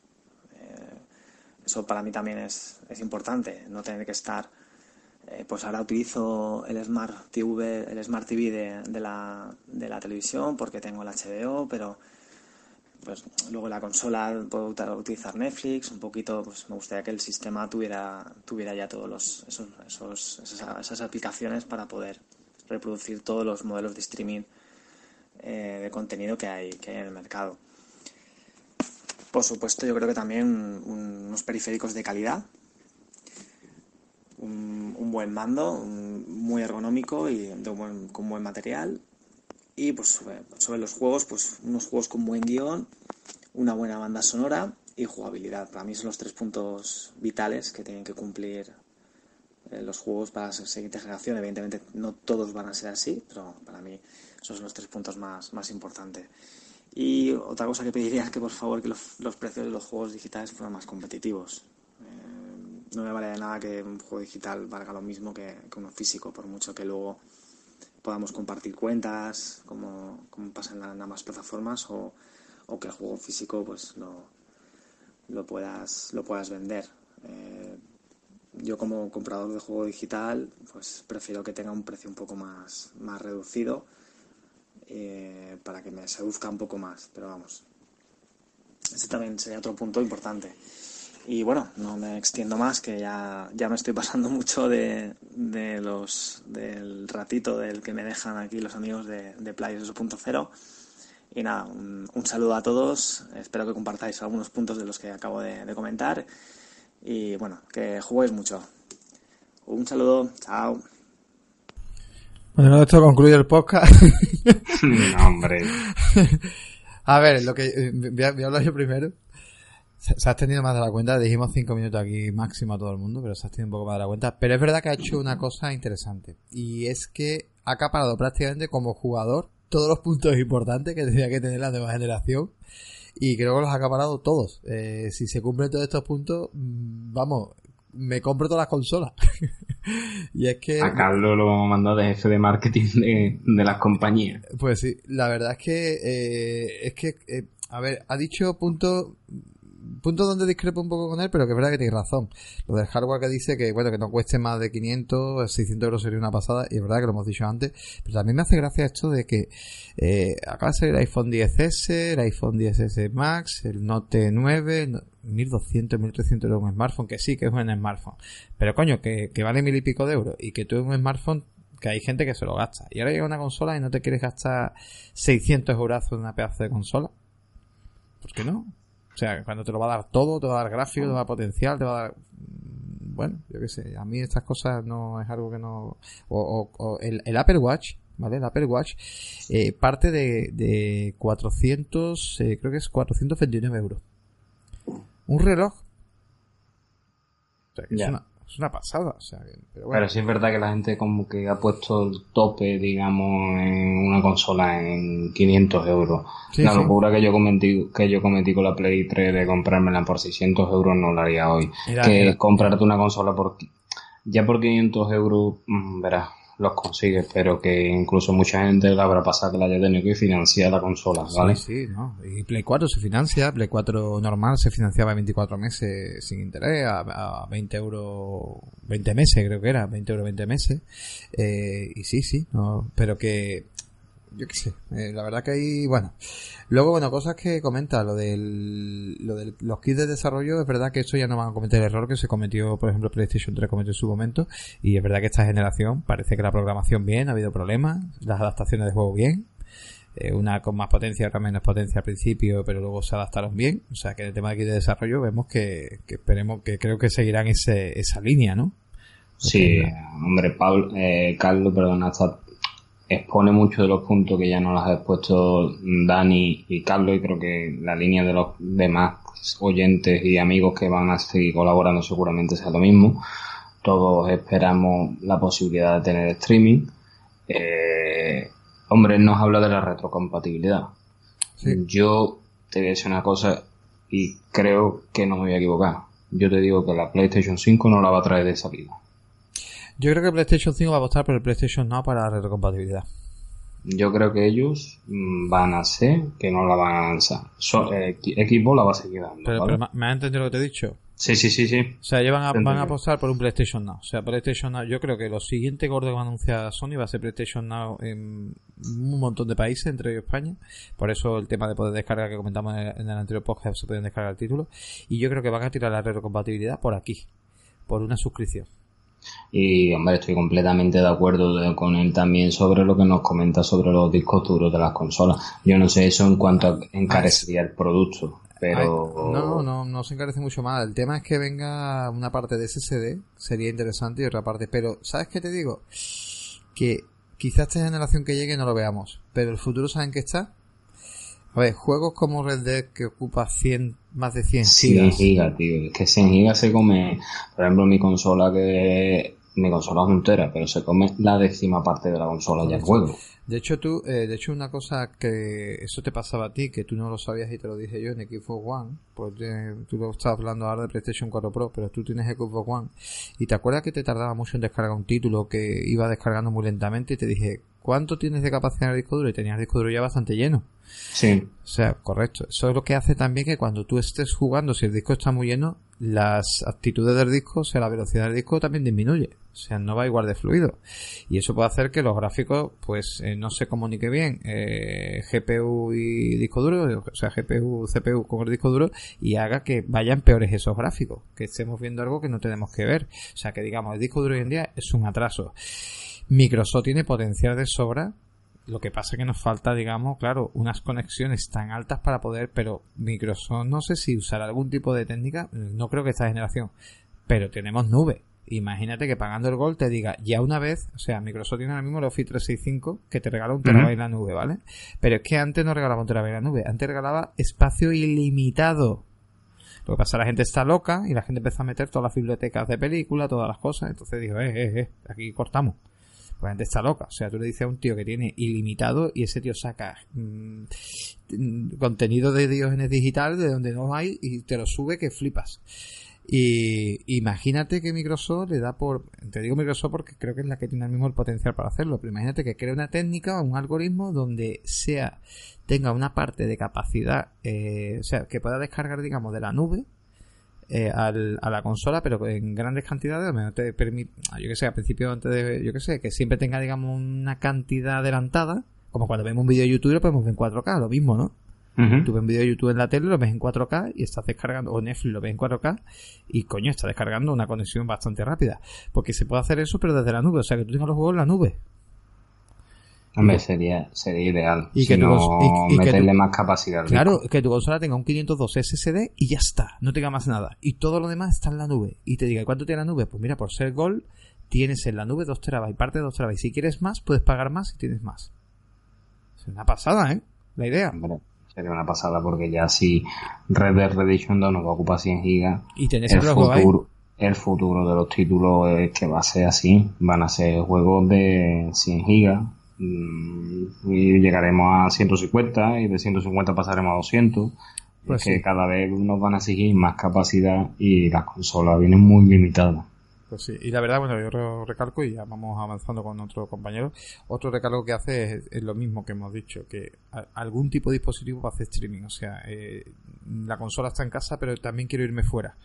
Eh, un rollo Switch, pero con gráficos, eh, aunque se rebaja un poco los gráficos, pero quiero tener la plataforma gorda en casa, pero llevármela también fuera, ¿no? De alguna manera. Y ese enfoque creo que esta generación sí puede ser que llegue. ¿eh? Yo creo que sí, que apostaría porque Xbox nos lo ofrece.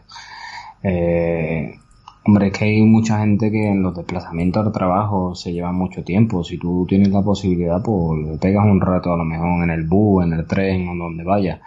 Eh, Mm, verá, lo veo como una opción muy, muy buena y espero que se pueda cumplir. Pues. Bueno, vamos con otro con otra persona y en este caso es un podcaster, un podcaster de peso. Hablamos de, bueno, la gente que se mueve los podcasts de tecnología pues conocerá a un tal, eh, bueno, él, él dice que hace el cacharreo y todas estas cosas, que ya con esta palabra ya la gente dirá, ah, mira quién es. Pues sí, el señor comercial allí, Abel Orellana. Y bueno, Abel Orellana pues tiene, digamos, eh, digamos, maneja bastante en esto de los videojuegos, le gustan bastante. Eh, también es compañero nuestro de, del grupo y, bueno, vamos a dejar un poquito porque iba a participar el podcast, pero al final, mira, prefiero que no lo haya hecho porque con las horas que son, son casi las 2 de la mañana, pues el pobre nos hubiera mandado a tomar por saco. Y entonces nos ha dejado un mensaje también y vamos a ver qué opina. Muy buenas a todos oyentes, soy Averi86, nada, como me pidió el amigo Max y David, pues voy a daros un poquito mi opinión al respecto sobre lo que espero de la próxima generación que parece ser que si todo va según los rumores, pues probablemente para el año que viene la tenemos disponible. Yo es una generación que espero con muchas ganas y sobre todo después del fiasco entre comillas que ha sido esta actual generación, la de PlayStation 4 y Xbox One.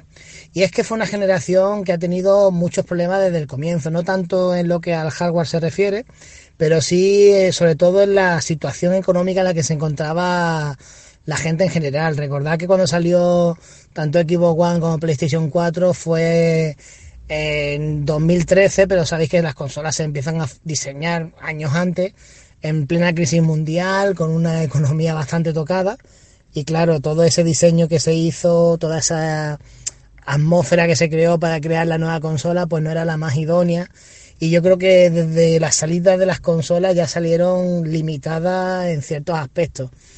Es cierto que ha habido un cambio bastante sustancioso con respecto a la anterior generación, que fue 360 y PlayStation 3, pero creo que muchos esperábamos algo más de esta actual generación, que luego entre medias con los lanzamientos de las consolas intergeneracionales como han sido PlayStation 4 Pro y Xbox One X, pues nos han demostrado de que las consolas tal y como se diseñaron se quedaban cortas para la creatividad y lo que se puede hacer hoy día. Así que lo que yo más espero de esta próxima generación son máquinas que estén bastante equilibradas en cuanto a rendimiento y potencia y que se pueda sacar el máximo partido de, de lo que van a ofrecer. Ya sabemos que actualmente las consolas son prácticamente en PC, el tema del PC está funcionando cada vez mejor y el poder hacer el videojuego de una manera más fácil y sencilla debería de intentar hacerle que puedan explotar al máximo el hardware que tienen disponible y si sacan una generación nueva mmm, con una potencia considerable creo que por fin vamos a tener un rendimiento similar al que nos va a ofrecer un PC con un costo bastante inferior. Ya Microsoft ha dado sus pinitos con Xbox One X haciendo un maquinón y bueno, lo que esperamos es eso, que tanto PlayStation 4 con su nueva PlayStation 5, supongo, y Xbox One, que no sé cómo la llamará, a la nueva consola que saquen, pues se curren no solo en diseño, sino también en prestaciones, eh, una potencia suficiente para poder mover todos los juegos que tienen. Y en cuanto a PlayStation 5, le pediría sobre todo, o lo que me gustaría que tuviera, es el tema de la retrocompatibilidad, re, perdón, me ha salido mal, retrocompatibilidad, que anteriormente Sony se la ha saltado un poco a la ligera y nos ha vendido siempre sus refritos HD. Y no sé yo hasta qué punto, si volvieran a hacer lo mismo con una futura PlayStation 5, sus usuarios le iban a perdonar eso porque creo que podría hacerles mucho daño. Y de Microsoft, pues estoy muy contento en general con sus consolas, con su servicio, con todo. Pero lo que esperamos es un poquito más de, de darle bombo a la consola y sobre todo de, de venderse bien. Yo creo que un problema que tiene Microsoft desde hace tiempo es que no se sabe vender. Hay veces que aunque tengas un buen producto, si no lo presentas bien, pues no se vende.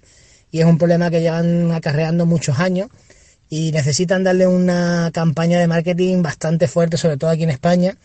Y también el ver esos nuevos estudios y esos nuevos eh, sitios que han comprado para poder desarrollar nuevos juegos que le estén dando caña y que nos traigan nueva IP. Como podemos ver, prácticamente todos los juegos van a salir en todas las plataformas, pero sí que es cierto que este, en esta generación actual Sony en cuanto a exclusividades ha sacado cosas muy interesantes que han tenido más éxito de venta de lo que Microsoft estaba esperando.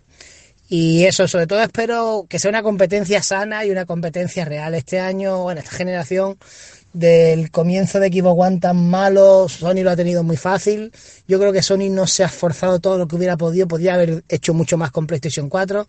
Xbox One ha estado ahí a, siguiendo los pasos, manteniéndose viva como ha podido.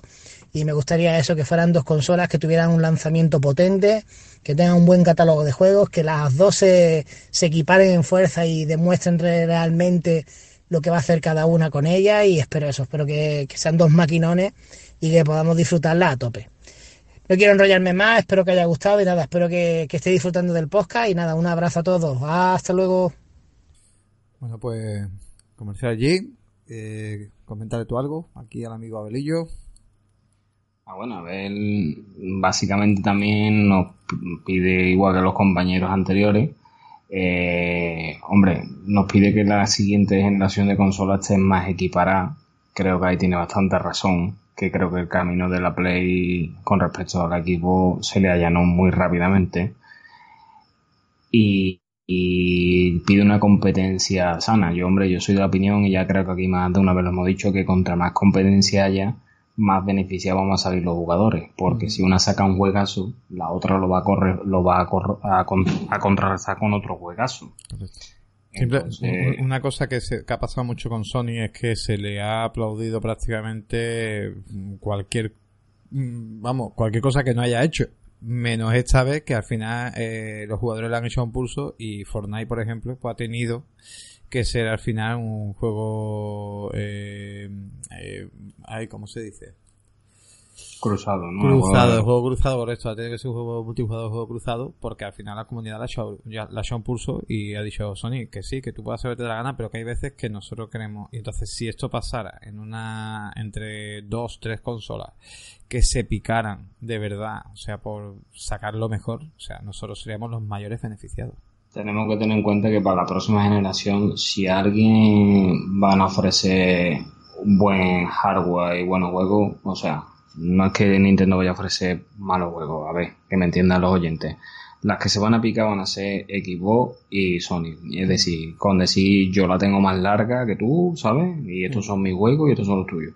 Nintendo, como ya hemos dicho más de una vez, Nintendo es un punto y aparte. A Nintendo se la pela. Nintendo va a lo suyo. Juega su liga y mientras se lo Nintendo, ellos van de otra manera, ¿vale?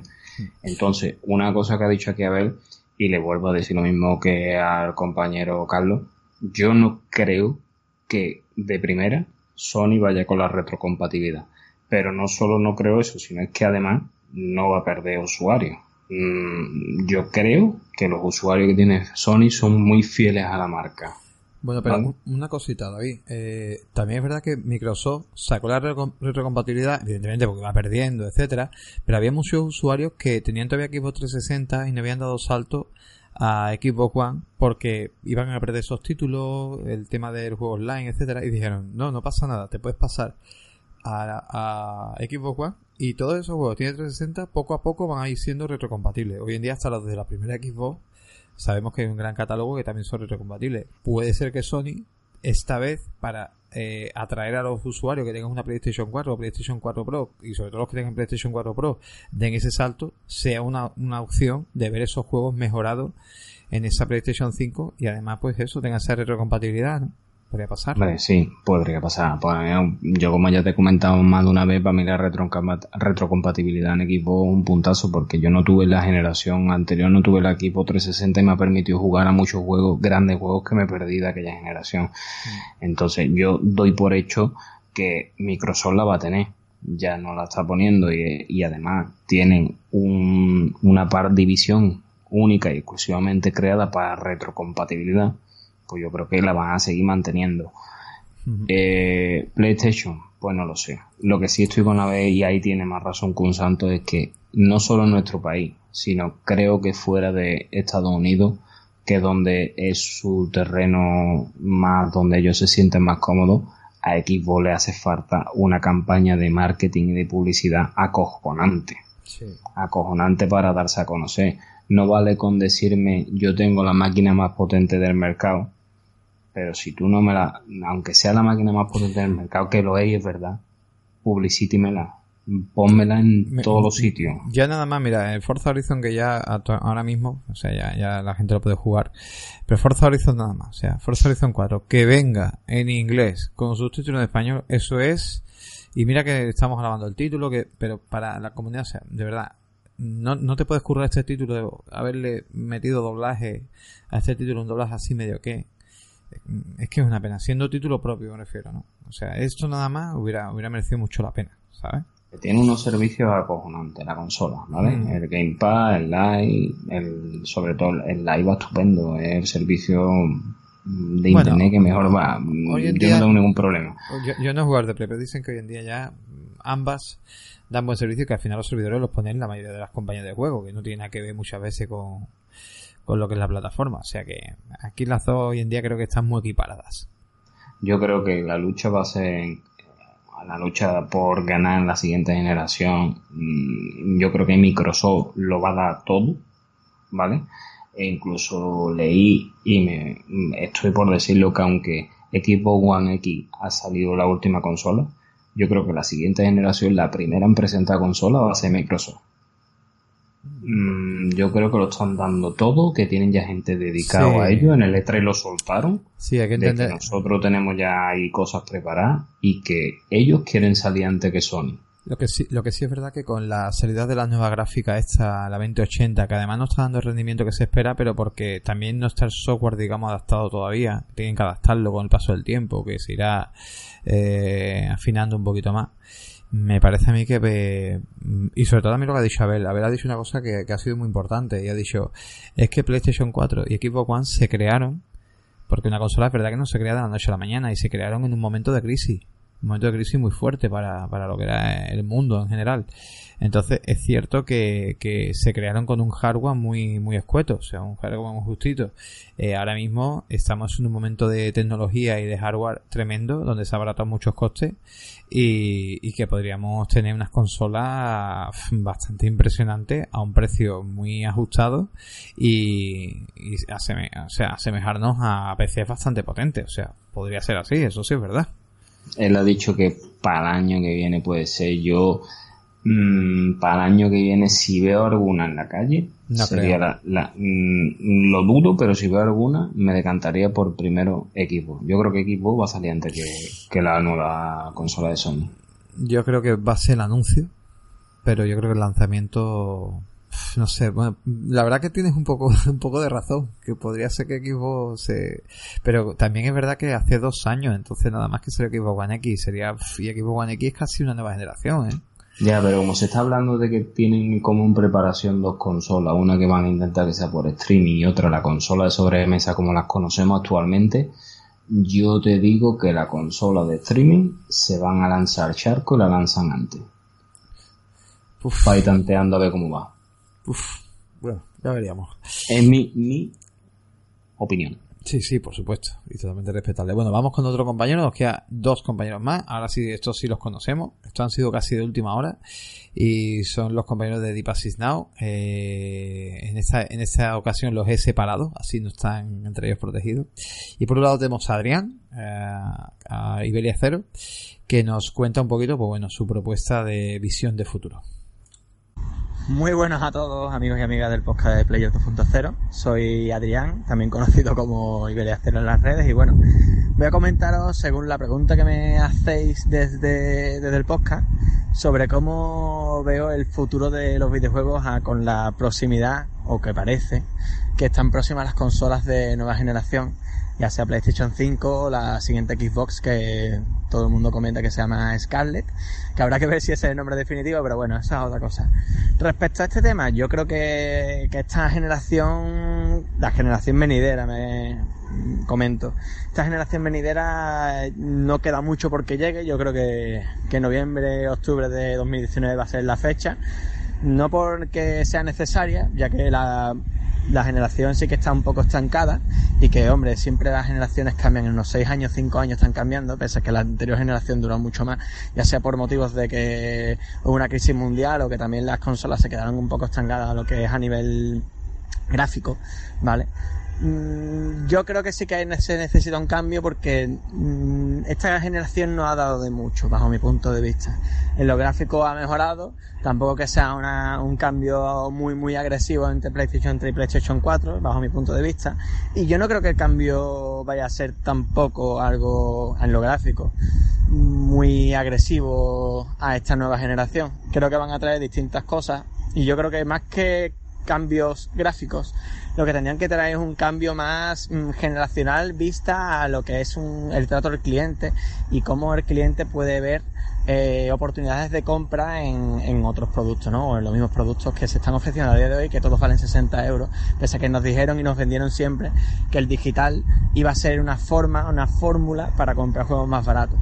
Entonces, yo creo que eso tendría que ser el cambio, en el que una PlayStation Store o, o la Store también que tenga, que tiene Xbox, la tienda de Microsoft sea una tienda mucho más atractiva, que la gente quiera comprar y demás. Creo que debería de ser el cambio, porque el cambio mm, de que no va a traer formato físico yo no me lo creo. No creo que estas próximas consolas vengan sin formato físico. Sí me creo que haya un modelo que puedan sacar independiente o que lo saquen en el futuro próximo después de ello que no traiga el componente físico pero ya debemos de recordar, recordar que hubo una consola que se llama PlayStation Portable Go que salió, si mal no recuerdo, en el 2010 o 2011. La consola, pues bueno, 2011, demasiado tarde, 2010 creo. Esa consola no, no vendió apenas, no se vendió apenas, ni tuvo aceptación, ni tuvo nada.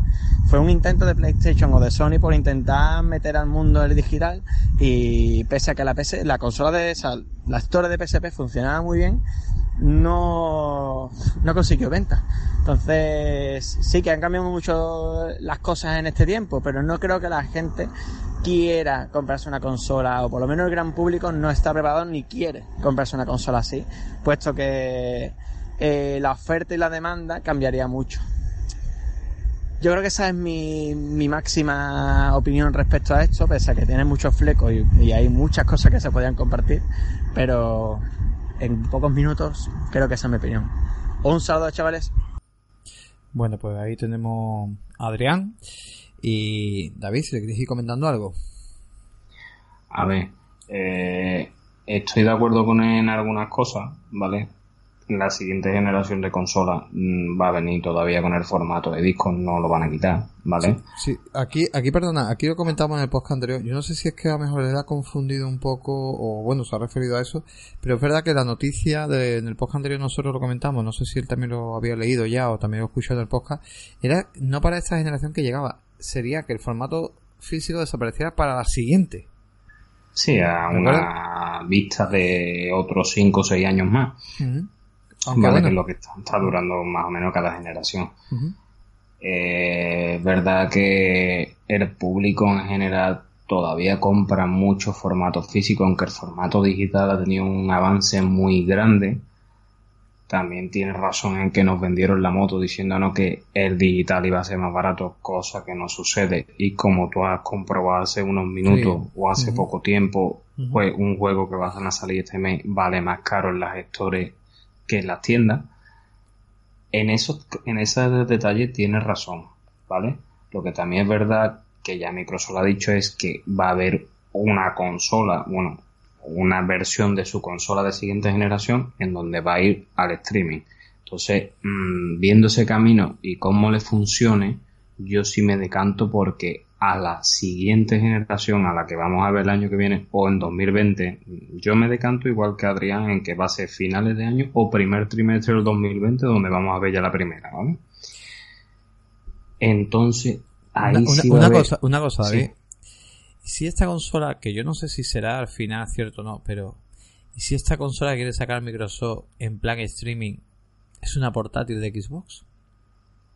No lo sé. eh, eh, Es que es que es lo que le pega, porque una consola, como bien ha dicho Adrián, que ahí sí estoy con él, si sacan una consola para dejar en casa, en plan sobremesa, y que sea solo es- para el tema de eh, tipo streaming y rollo de esto, yo creo que eso no tiene mucho éxito. Nadie se va a comprar una consola para meter una noticia, no recuerdo el nombre que tenía, pero que se había filtrado un modelo de que podía ser una consola portátil. No lo sé. Mm, Microsoft siempre ha dicho que ellos no tienden a hacer consolas portátil y Sony el otro día dijo que nunca más va a ser una consola portátil. Ahora, del dicho al hecho, tú sabes, va un trecho. Sí, pero no, no una consola portátil como el término portátil, sino... Sí, te, te estoy entendiendo. Una consola en donde tú te la puedas llevar y te puedas conectar a tu consola principal, digo, digamos. es que no sé cómo sería el periférico, pero algo que permitiera vincular con el smartphone, hacer algo, tío, hacer algo y que, o incluso que, no sé, es que no lo sé, tío, la verdad que es que, coño, a los que pagan que, que lo, lo digan, porque si yo supiera cómo es no estaría trabajando de trabajo, evidentemente, pero podría ir por ahí también un poco el concepto, bueno, continúa. Yo la verdad que lo que es el, el que llegue en un momento, no en esta generación, en la siguiente, de que nos saquen consolas sin unidad de disco, o sea, mm, yo a día de hoy lo veo bien porque yo compro más en, fi- en digital que en físico, ¿vale? Pero como te he dicho ya en varias veces, y perdona si me hago repetitivo, es un cambio que me cuesta trabajo ¿eh? verlo, porque el mercado sigue vendiendo muchísimo físico. Yo creo que todavía hay muchísima cantidad de millones de juegos que se venden en físico. Pero como, como hemos comentado muchas veces, se venden en físico también porque el mercado de segunda mano está ahí. Si el mercado de segunda mano desaparece o, o ponen trabas, el juego en físico se va a vender menos. Porque la gente no paga 70 pavos por un juego así por así.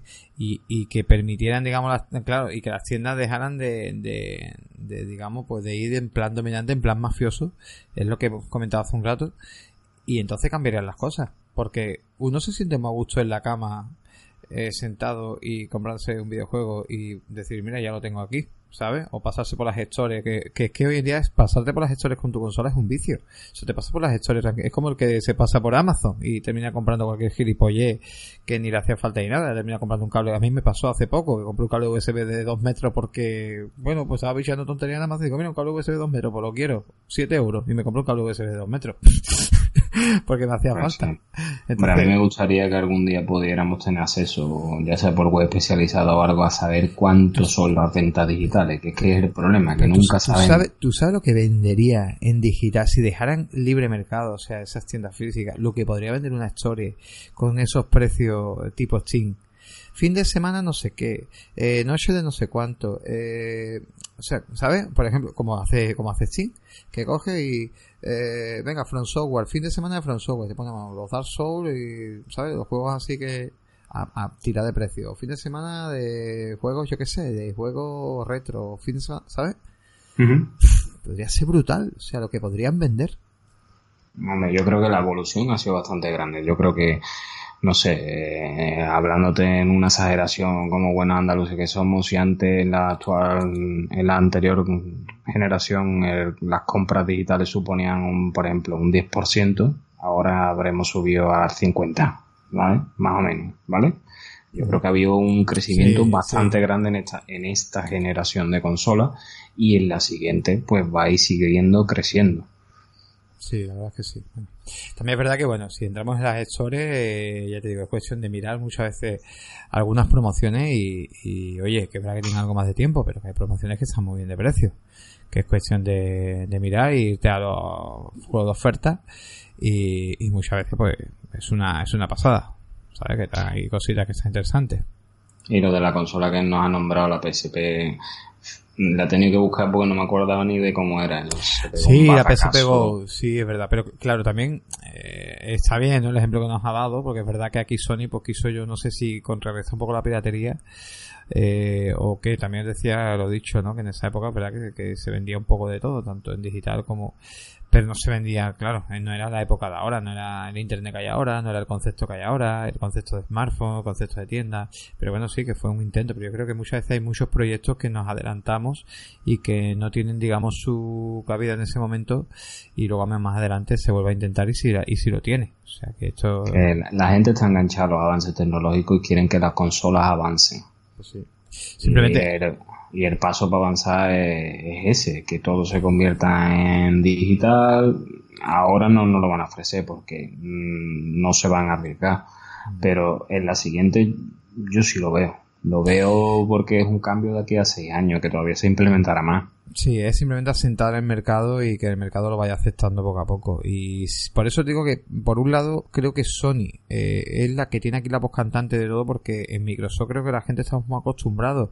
Eh, digamos, Microsoft, con las tácticas y las técnicas que ha usado, eh, gracias a retrocompatibilidad, ha hecho que nos sintamos a gusto en comprar en digital porque se ha parecido mucho a lo que tenemos en PC con Steam o con Go o con otras otras empresas del mismo del mismo estilo, ¿no? Bibliotecas, eh, o sea, tiendas. Sí, que date cuenta que lo que nosotros estamos disfrutando ahora en las consolas, los usuarios de PC llevan ya años con, con Steam. Claro, y si Sony de verdad diera el paso y dijera, venga, retrocompatibilidad, yo creo que ahí es donde muere el formato físico, empieza la muerte del formato físico, porque diga, sí, eh, va a haber retrocompatibilidad. Entonces que la gente pues, pueda libremente volver a, comprarse sus títulos, tenerlos y que sepa que en las futuras generaciones pues va a seguir teniendo esos títulos, ¿no? Entonces te da, te da otro rollo que es lo que el miedo que tiene que tiene mucha gente. Yo creo que es eso no de, tenías una PlayStation 3 y no puedes jugarlo en PlayStation 4 y esos juegos han muerto en la biblioteca no y yo creo que es eso. Bueno pues vamos a ir terminando con el último oyente. Bueno en este caso podcaster que la otra mitad de Deep el compañero de, de Ibelia de Adrián que ha sido así de última hora, que es Cabeza Freeman. Y, nos ha dejado también un audio, así que vamos a proceder a escucharlo y ya prácticamente estamos en el final del podcast, ya despediremos, así que nada, unos minutitos más, venga, pues procedemos. Max Povich, eh, buenas noches, soy Antonio Guerrero, cabeza Freeman de, de Passis Now. Bueno, en primer lugar, agradeceros la invitación a poder participar en el podcast de esta manera. Disculpad por el, por el retraso a la hora de enviaros el audio, pero me pilláis hoy viajando y estoy ahora mismo en las Islas Afortunadas. Pero bueno, sobre el tema que nos concierne, eh, no nuestros viajes, vaya a ser que ahora me digas que divago también en tu podcast, nada en el mío. eh, os voy a contar sobre la PlayStation 5 y, la Xbox Scarlett, bueno, lo que, lo que yo espero un poco de las consolas. Creo que ha llegado el momento, ¿no? Ha llegado el momento ya de todo lo que llevamos hablando muchos años de jugar desde la nube, servicios de streaming, no depender de un medio físico. Eh, creo que el concepto de tener un aparato en el que insertas un disco o un cartucho está muy obsoleto. Ya eso, años luz, tenemos que, que, avanzar, la tecnología nos obliga a avanzar y, y el mercado nos está obligando a avanzar. Creo que lo están haciendo de una manera muy buena. Porque pese a que haya muchos ahora que van a, van a pensar que me he vuelto loco o que, o bueno, o simplemente estoy diciendo una tontería, pero los servicios de las suscripciones vienen para derrotar la piratería, de hecho es lo que está ocurriendo, ¿no? Cada vez es menos la gente que escuchamos que ha pirateado tal consola, tal otra. Son pocas las personas, en nuestro círculo conocemos a pocas personas. Luego un ejemplo, cuando la Play 1 pues todo el mundo la tenía pirateada, cuando la Dreamcast pues también, los juegos piratas rulaban.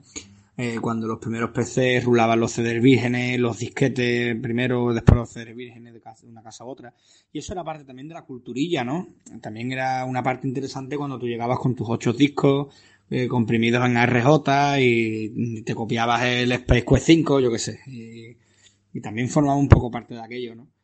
Pero hoy en día el juego está en la nube, el juego está online, la suscripción, el sistema de logros, eh, llevar un perfil como tal para poder tener un seguimiento de lo que ha jugado, de lo que no. Cosa que, aunque no todo, no todo el mundo se preocupa, no, a mí los logros me dan igual. Sí, a ti te dan igual, pero a todos nos gusta ganar, a todos nos gusta ver saltar el último logrito, ¿eh?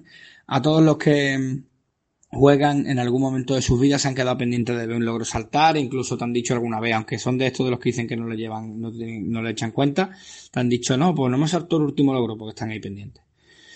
Entonces creo que creo que ese momento ha llegado, ¿no? Me alegra escuchar noticias de Sony. Eh, leí al otro día que eh, que lo relacionaban con consolas portátiles. Decía, bueno, especificaban un poco que lo que hay que mirar es que no sean consolas portátiles, sino que el plan específico no sea el hardware, sino el software. O sea, ellos se están dedicando a ver cómo la plataforma puede lanzar juegos y cómo eh, alguien podrá interactuar con juegos de PlayStation 4, con juegos con juegos con calidad como PlayStation 4 pues en algo como un teléfono inteligente, una consola portátil o un dispositivo Smart TV. Claro, em, esto choca con lo que tenemos hoy en día, ¿no? Pero sin embargo, Sony le está metiendo pasta a servicios integrados en la nube. se habla incluso de que, no sé si se ha confirmado, ¿eh? pero he leído que estaba incluso metiendo pasta con, con Google para, para, para llevar estos servicios en nube. Entonces, esto es interesante, esto es muy interesante, ¿no? La reestructuración de PlayStation Network, podríamos ver hasta dónde llega, ¿no? Y ahí tenemos, bueno, por lo que está haciendo Microsoft. Ya sabéis que yo, pese a que es la consola que menos utilizo, y pese a que, bueno, sus juegos los juegos en PC y, no, no, tengo la consola, ni soy un gran usuario de la plataforma, pero me parece bestial todo lo que está haciendo Microsoft, ¿no? Y, y que ahora, para la siguiente generación de consola, presente este proyecto Scarlett o o esta Xbox Scarlett, que, que si te digo la verdad, pues me parece poco más que perfecta porque eh, va a tener eh, la capacidad de la nube, va a tener eh, varias consolas que saldrán y vas a poder además jugar en diferentes sitios. Entonces, a mí me parece que esto es el futuro. Bueno, y por si, y por si fuera poco, han hablado de que todos los juegos serían compatibles, serían retrocompatibles. Entonces esto me parece bestial. Todos los juegos, ¿eh? veremos a ver cómo, cómo consiguen hacer eso, pero bueno. Entonces, mm, a mí me parece que esto es el avance. Eh, que, el, que podamos decidir dónde jugar debería de ser el avance y, y, que tú digas voy a jugar un juego de Xbox y lo tengo en un aparato donde tengo los tres usuarios metidos, el de Sony, el de Xbox y el de Steam, y puedo jugar lo que quiero, igual de Nintendo, y puedo jugar lo que quiero siendo el mismo aparato. Creo que eso es el futuro. Eso sí, ¿eh? Xbox Scarlet, vaya nombrecito, hijo. A ver si el nombre se arrepienten y se lo cambian. Muchísimas gracias por todo y que tengáis buena noche. Un saludo. Bueno, Cabeza, un saludo. La verdad que nos hemos enterado la última hora que por cuestiones laborales, pues Cabeza Freeman pues tenía que viajar fuera y, y aún así nos ha mandado el audio. O sea que se te agradece un montón el esfuerzo que has hecho, que habrás llegado muerto. Y además me ha mandado el audio pues prácticamente a las 12 o así. O sea que, que la verdad que el esfuerzo ha sido, ha sido tremendo. Y yo no lo Y sabía. una, una cosita, cabeza. Eh, ya que estás en las islas, espero que escuches el podcast antes de que te vuelvas. Que mojito picón y una botellita de ron miel, que te lo agradezco, ¿eh, churrita? Bueno, seguramente te estará escuchando ya, porque como lo escucho una hora antes, pues, bueno, chiste malo aparte. Eh, lo que sí, bueno, pues Cabeza vuelve a, a hacer hincapié en algo que yo no creía y que me, o sea, eh, eh, vamos, Cabeza Fría, su nombre es Antonio Guerrero. Antonio, Antonio, la verdad que muchas veces tiene, es, un visionario, o sea, en esto de- del mundo de los videojuegos, el mundo del streaming, el mundo, por el tema también laboral que lleva, que no voy a decir nada, que la gente que está en el grupo de Telegram pues ya sabe a qué se dedica, pero por el tema de laboral que lleva, está muy puesto en las tecnologías y, y él, por ejemplo, me enseñó, me dijo que yo, pues eh, el streaming está aquí antes de Xbox Game y varias cosillas, y Gamefly, por ejemplo, lo pruebe gracias a él, y, muchas cosillas. Entonces, él, la idea que tiene de este futuro lo que estamos diciendo. Es verdad que Sony también lo está haciendo con PlayStation Now, o sea, PlayStation Now es desvincularse de un hardware, igual que Microsoft con Xbox quiere, eh, con plataformas como Xbox quiere desvincularse del hardware. Lo que dice Antonio realmente es que nosotros, igual que en la televisión Smart TV tienes Netflix o HBO o Amazon Prime Video, puedas tener PlayStation Now, puedas tener Xbox y puedas tener eh, Nintendo Switch o Steam.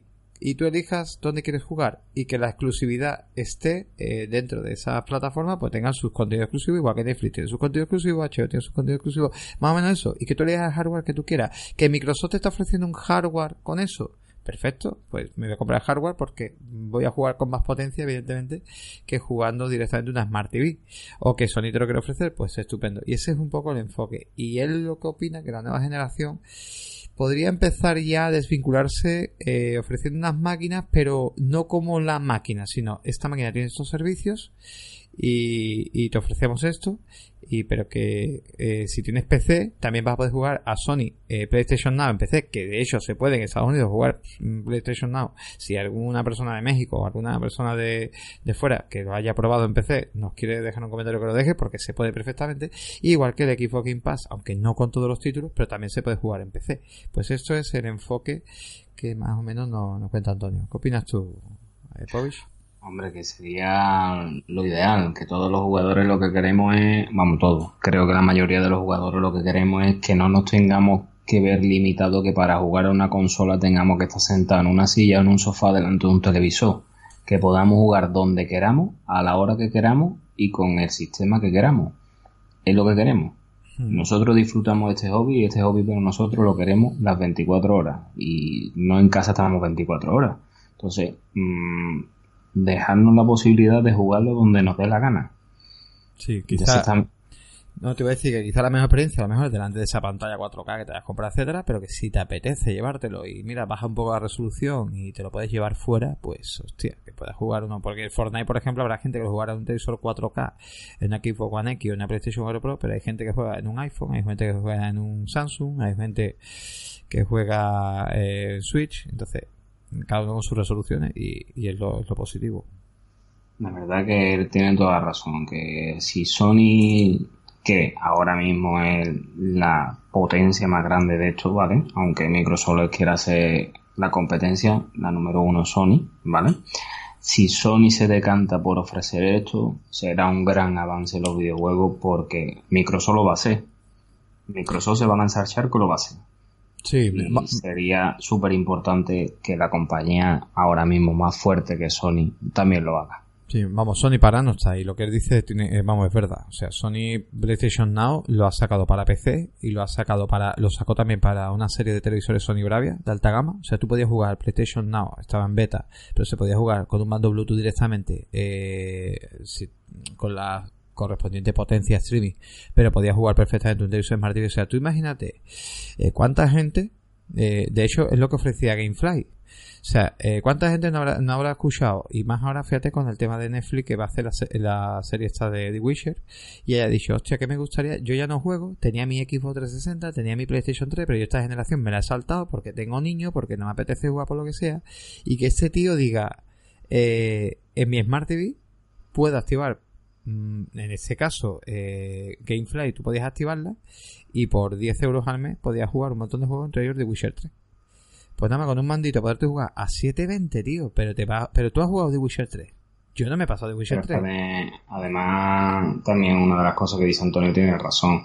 Que con el tema de los servicios hay menos piratería. Es que a mí no me compensa, por ejemplo, ponerme a buscar la red para descargarme una serie cuando por 7 euros al mes tengo Netflix que en donde me la puedo ver perfectamente y muchos de muchas de las series en 4K que no me compensa. Para mí es un engorro tener que ponerme en la red a buscar dónde puedo descargarlo, ¿sabes?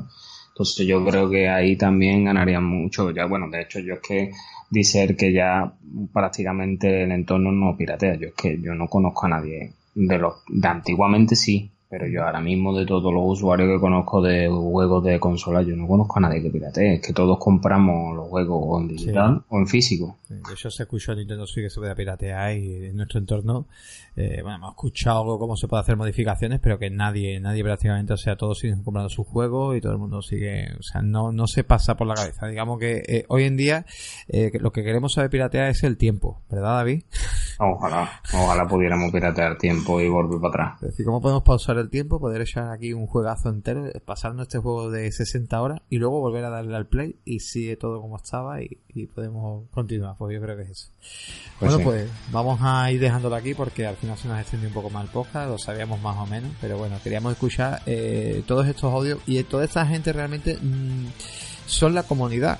O sea, hemos preguntado a gente en el mundo del podcast, hemos preguntado a gente que son usuarios y realmente lo que, lo que queríamos saber un poco es gente como todos nosotros qué opinan y qué les gustaría en ese en ese próxima generación cómo van a llegar eh, pues estas nuevas plataformas y evidentemente el podcast está abierto porque los comentarios los vamos a pausar en este podcast y vamos a hacer todos los comentarios en el siguiente podcast. Por eso tenéis tiempo también de opinar sobre esto sobre este este pequeño debate y decir pues qué esperáis de la nueva eh, generación de consolas y, y, vuestra, y vuestras aportaciones y nada más, creo que vamos a ir despidiendo, ¿no? Vamos a, como siempre, a dar nuestros Twitter.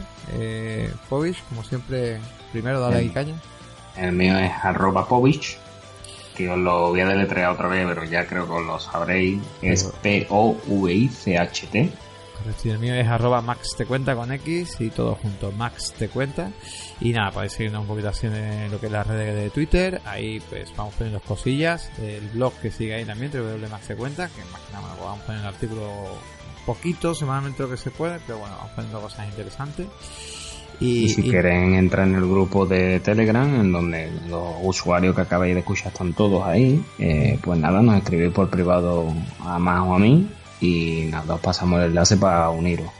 Eh, esperemos que los temas que os hemos traído hoy os gusten.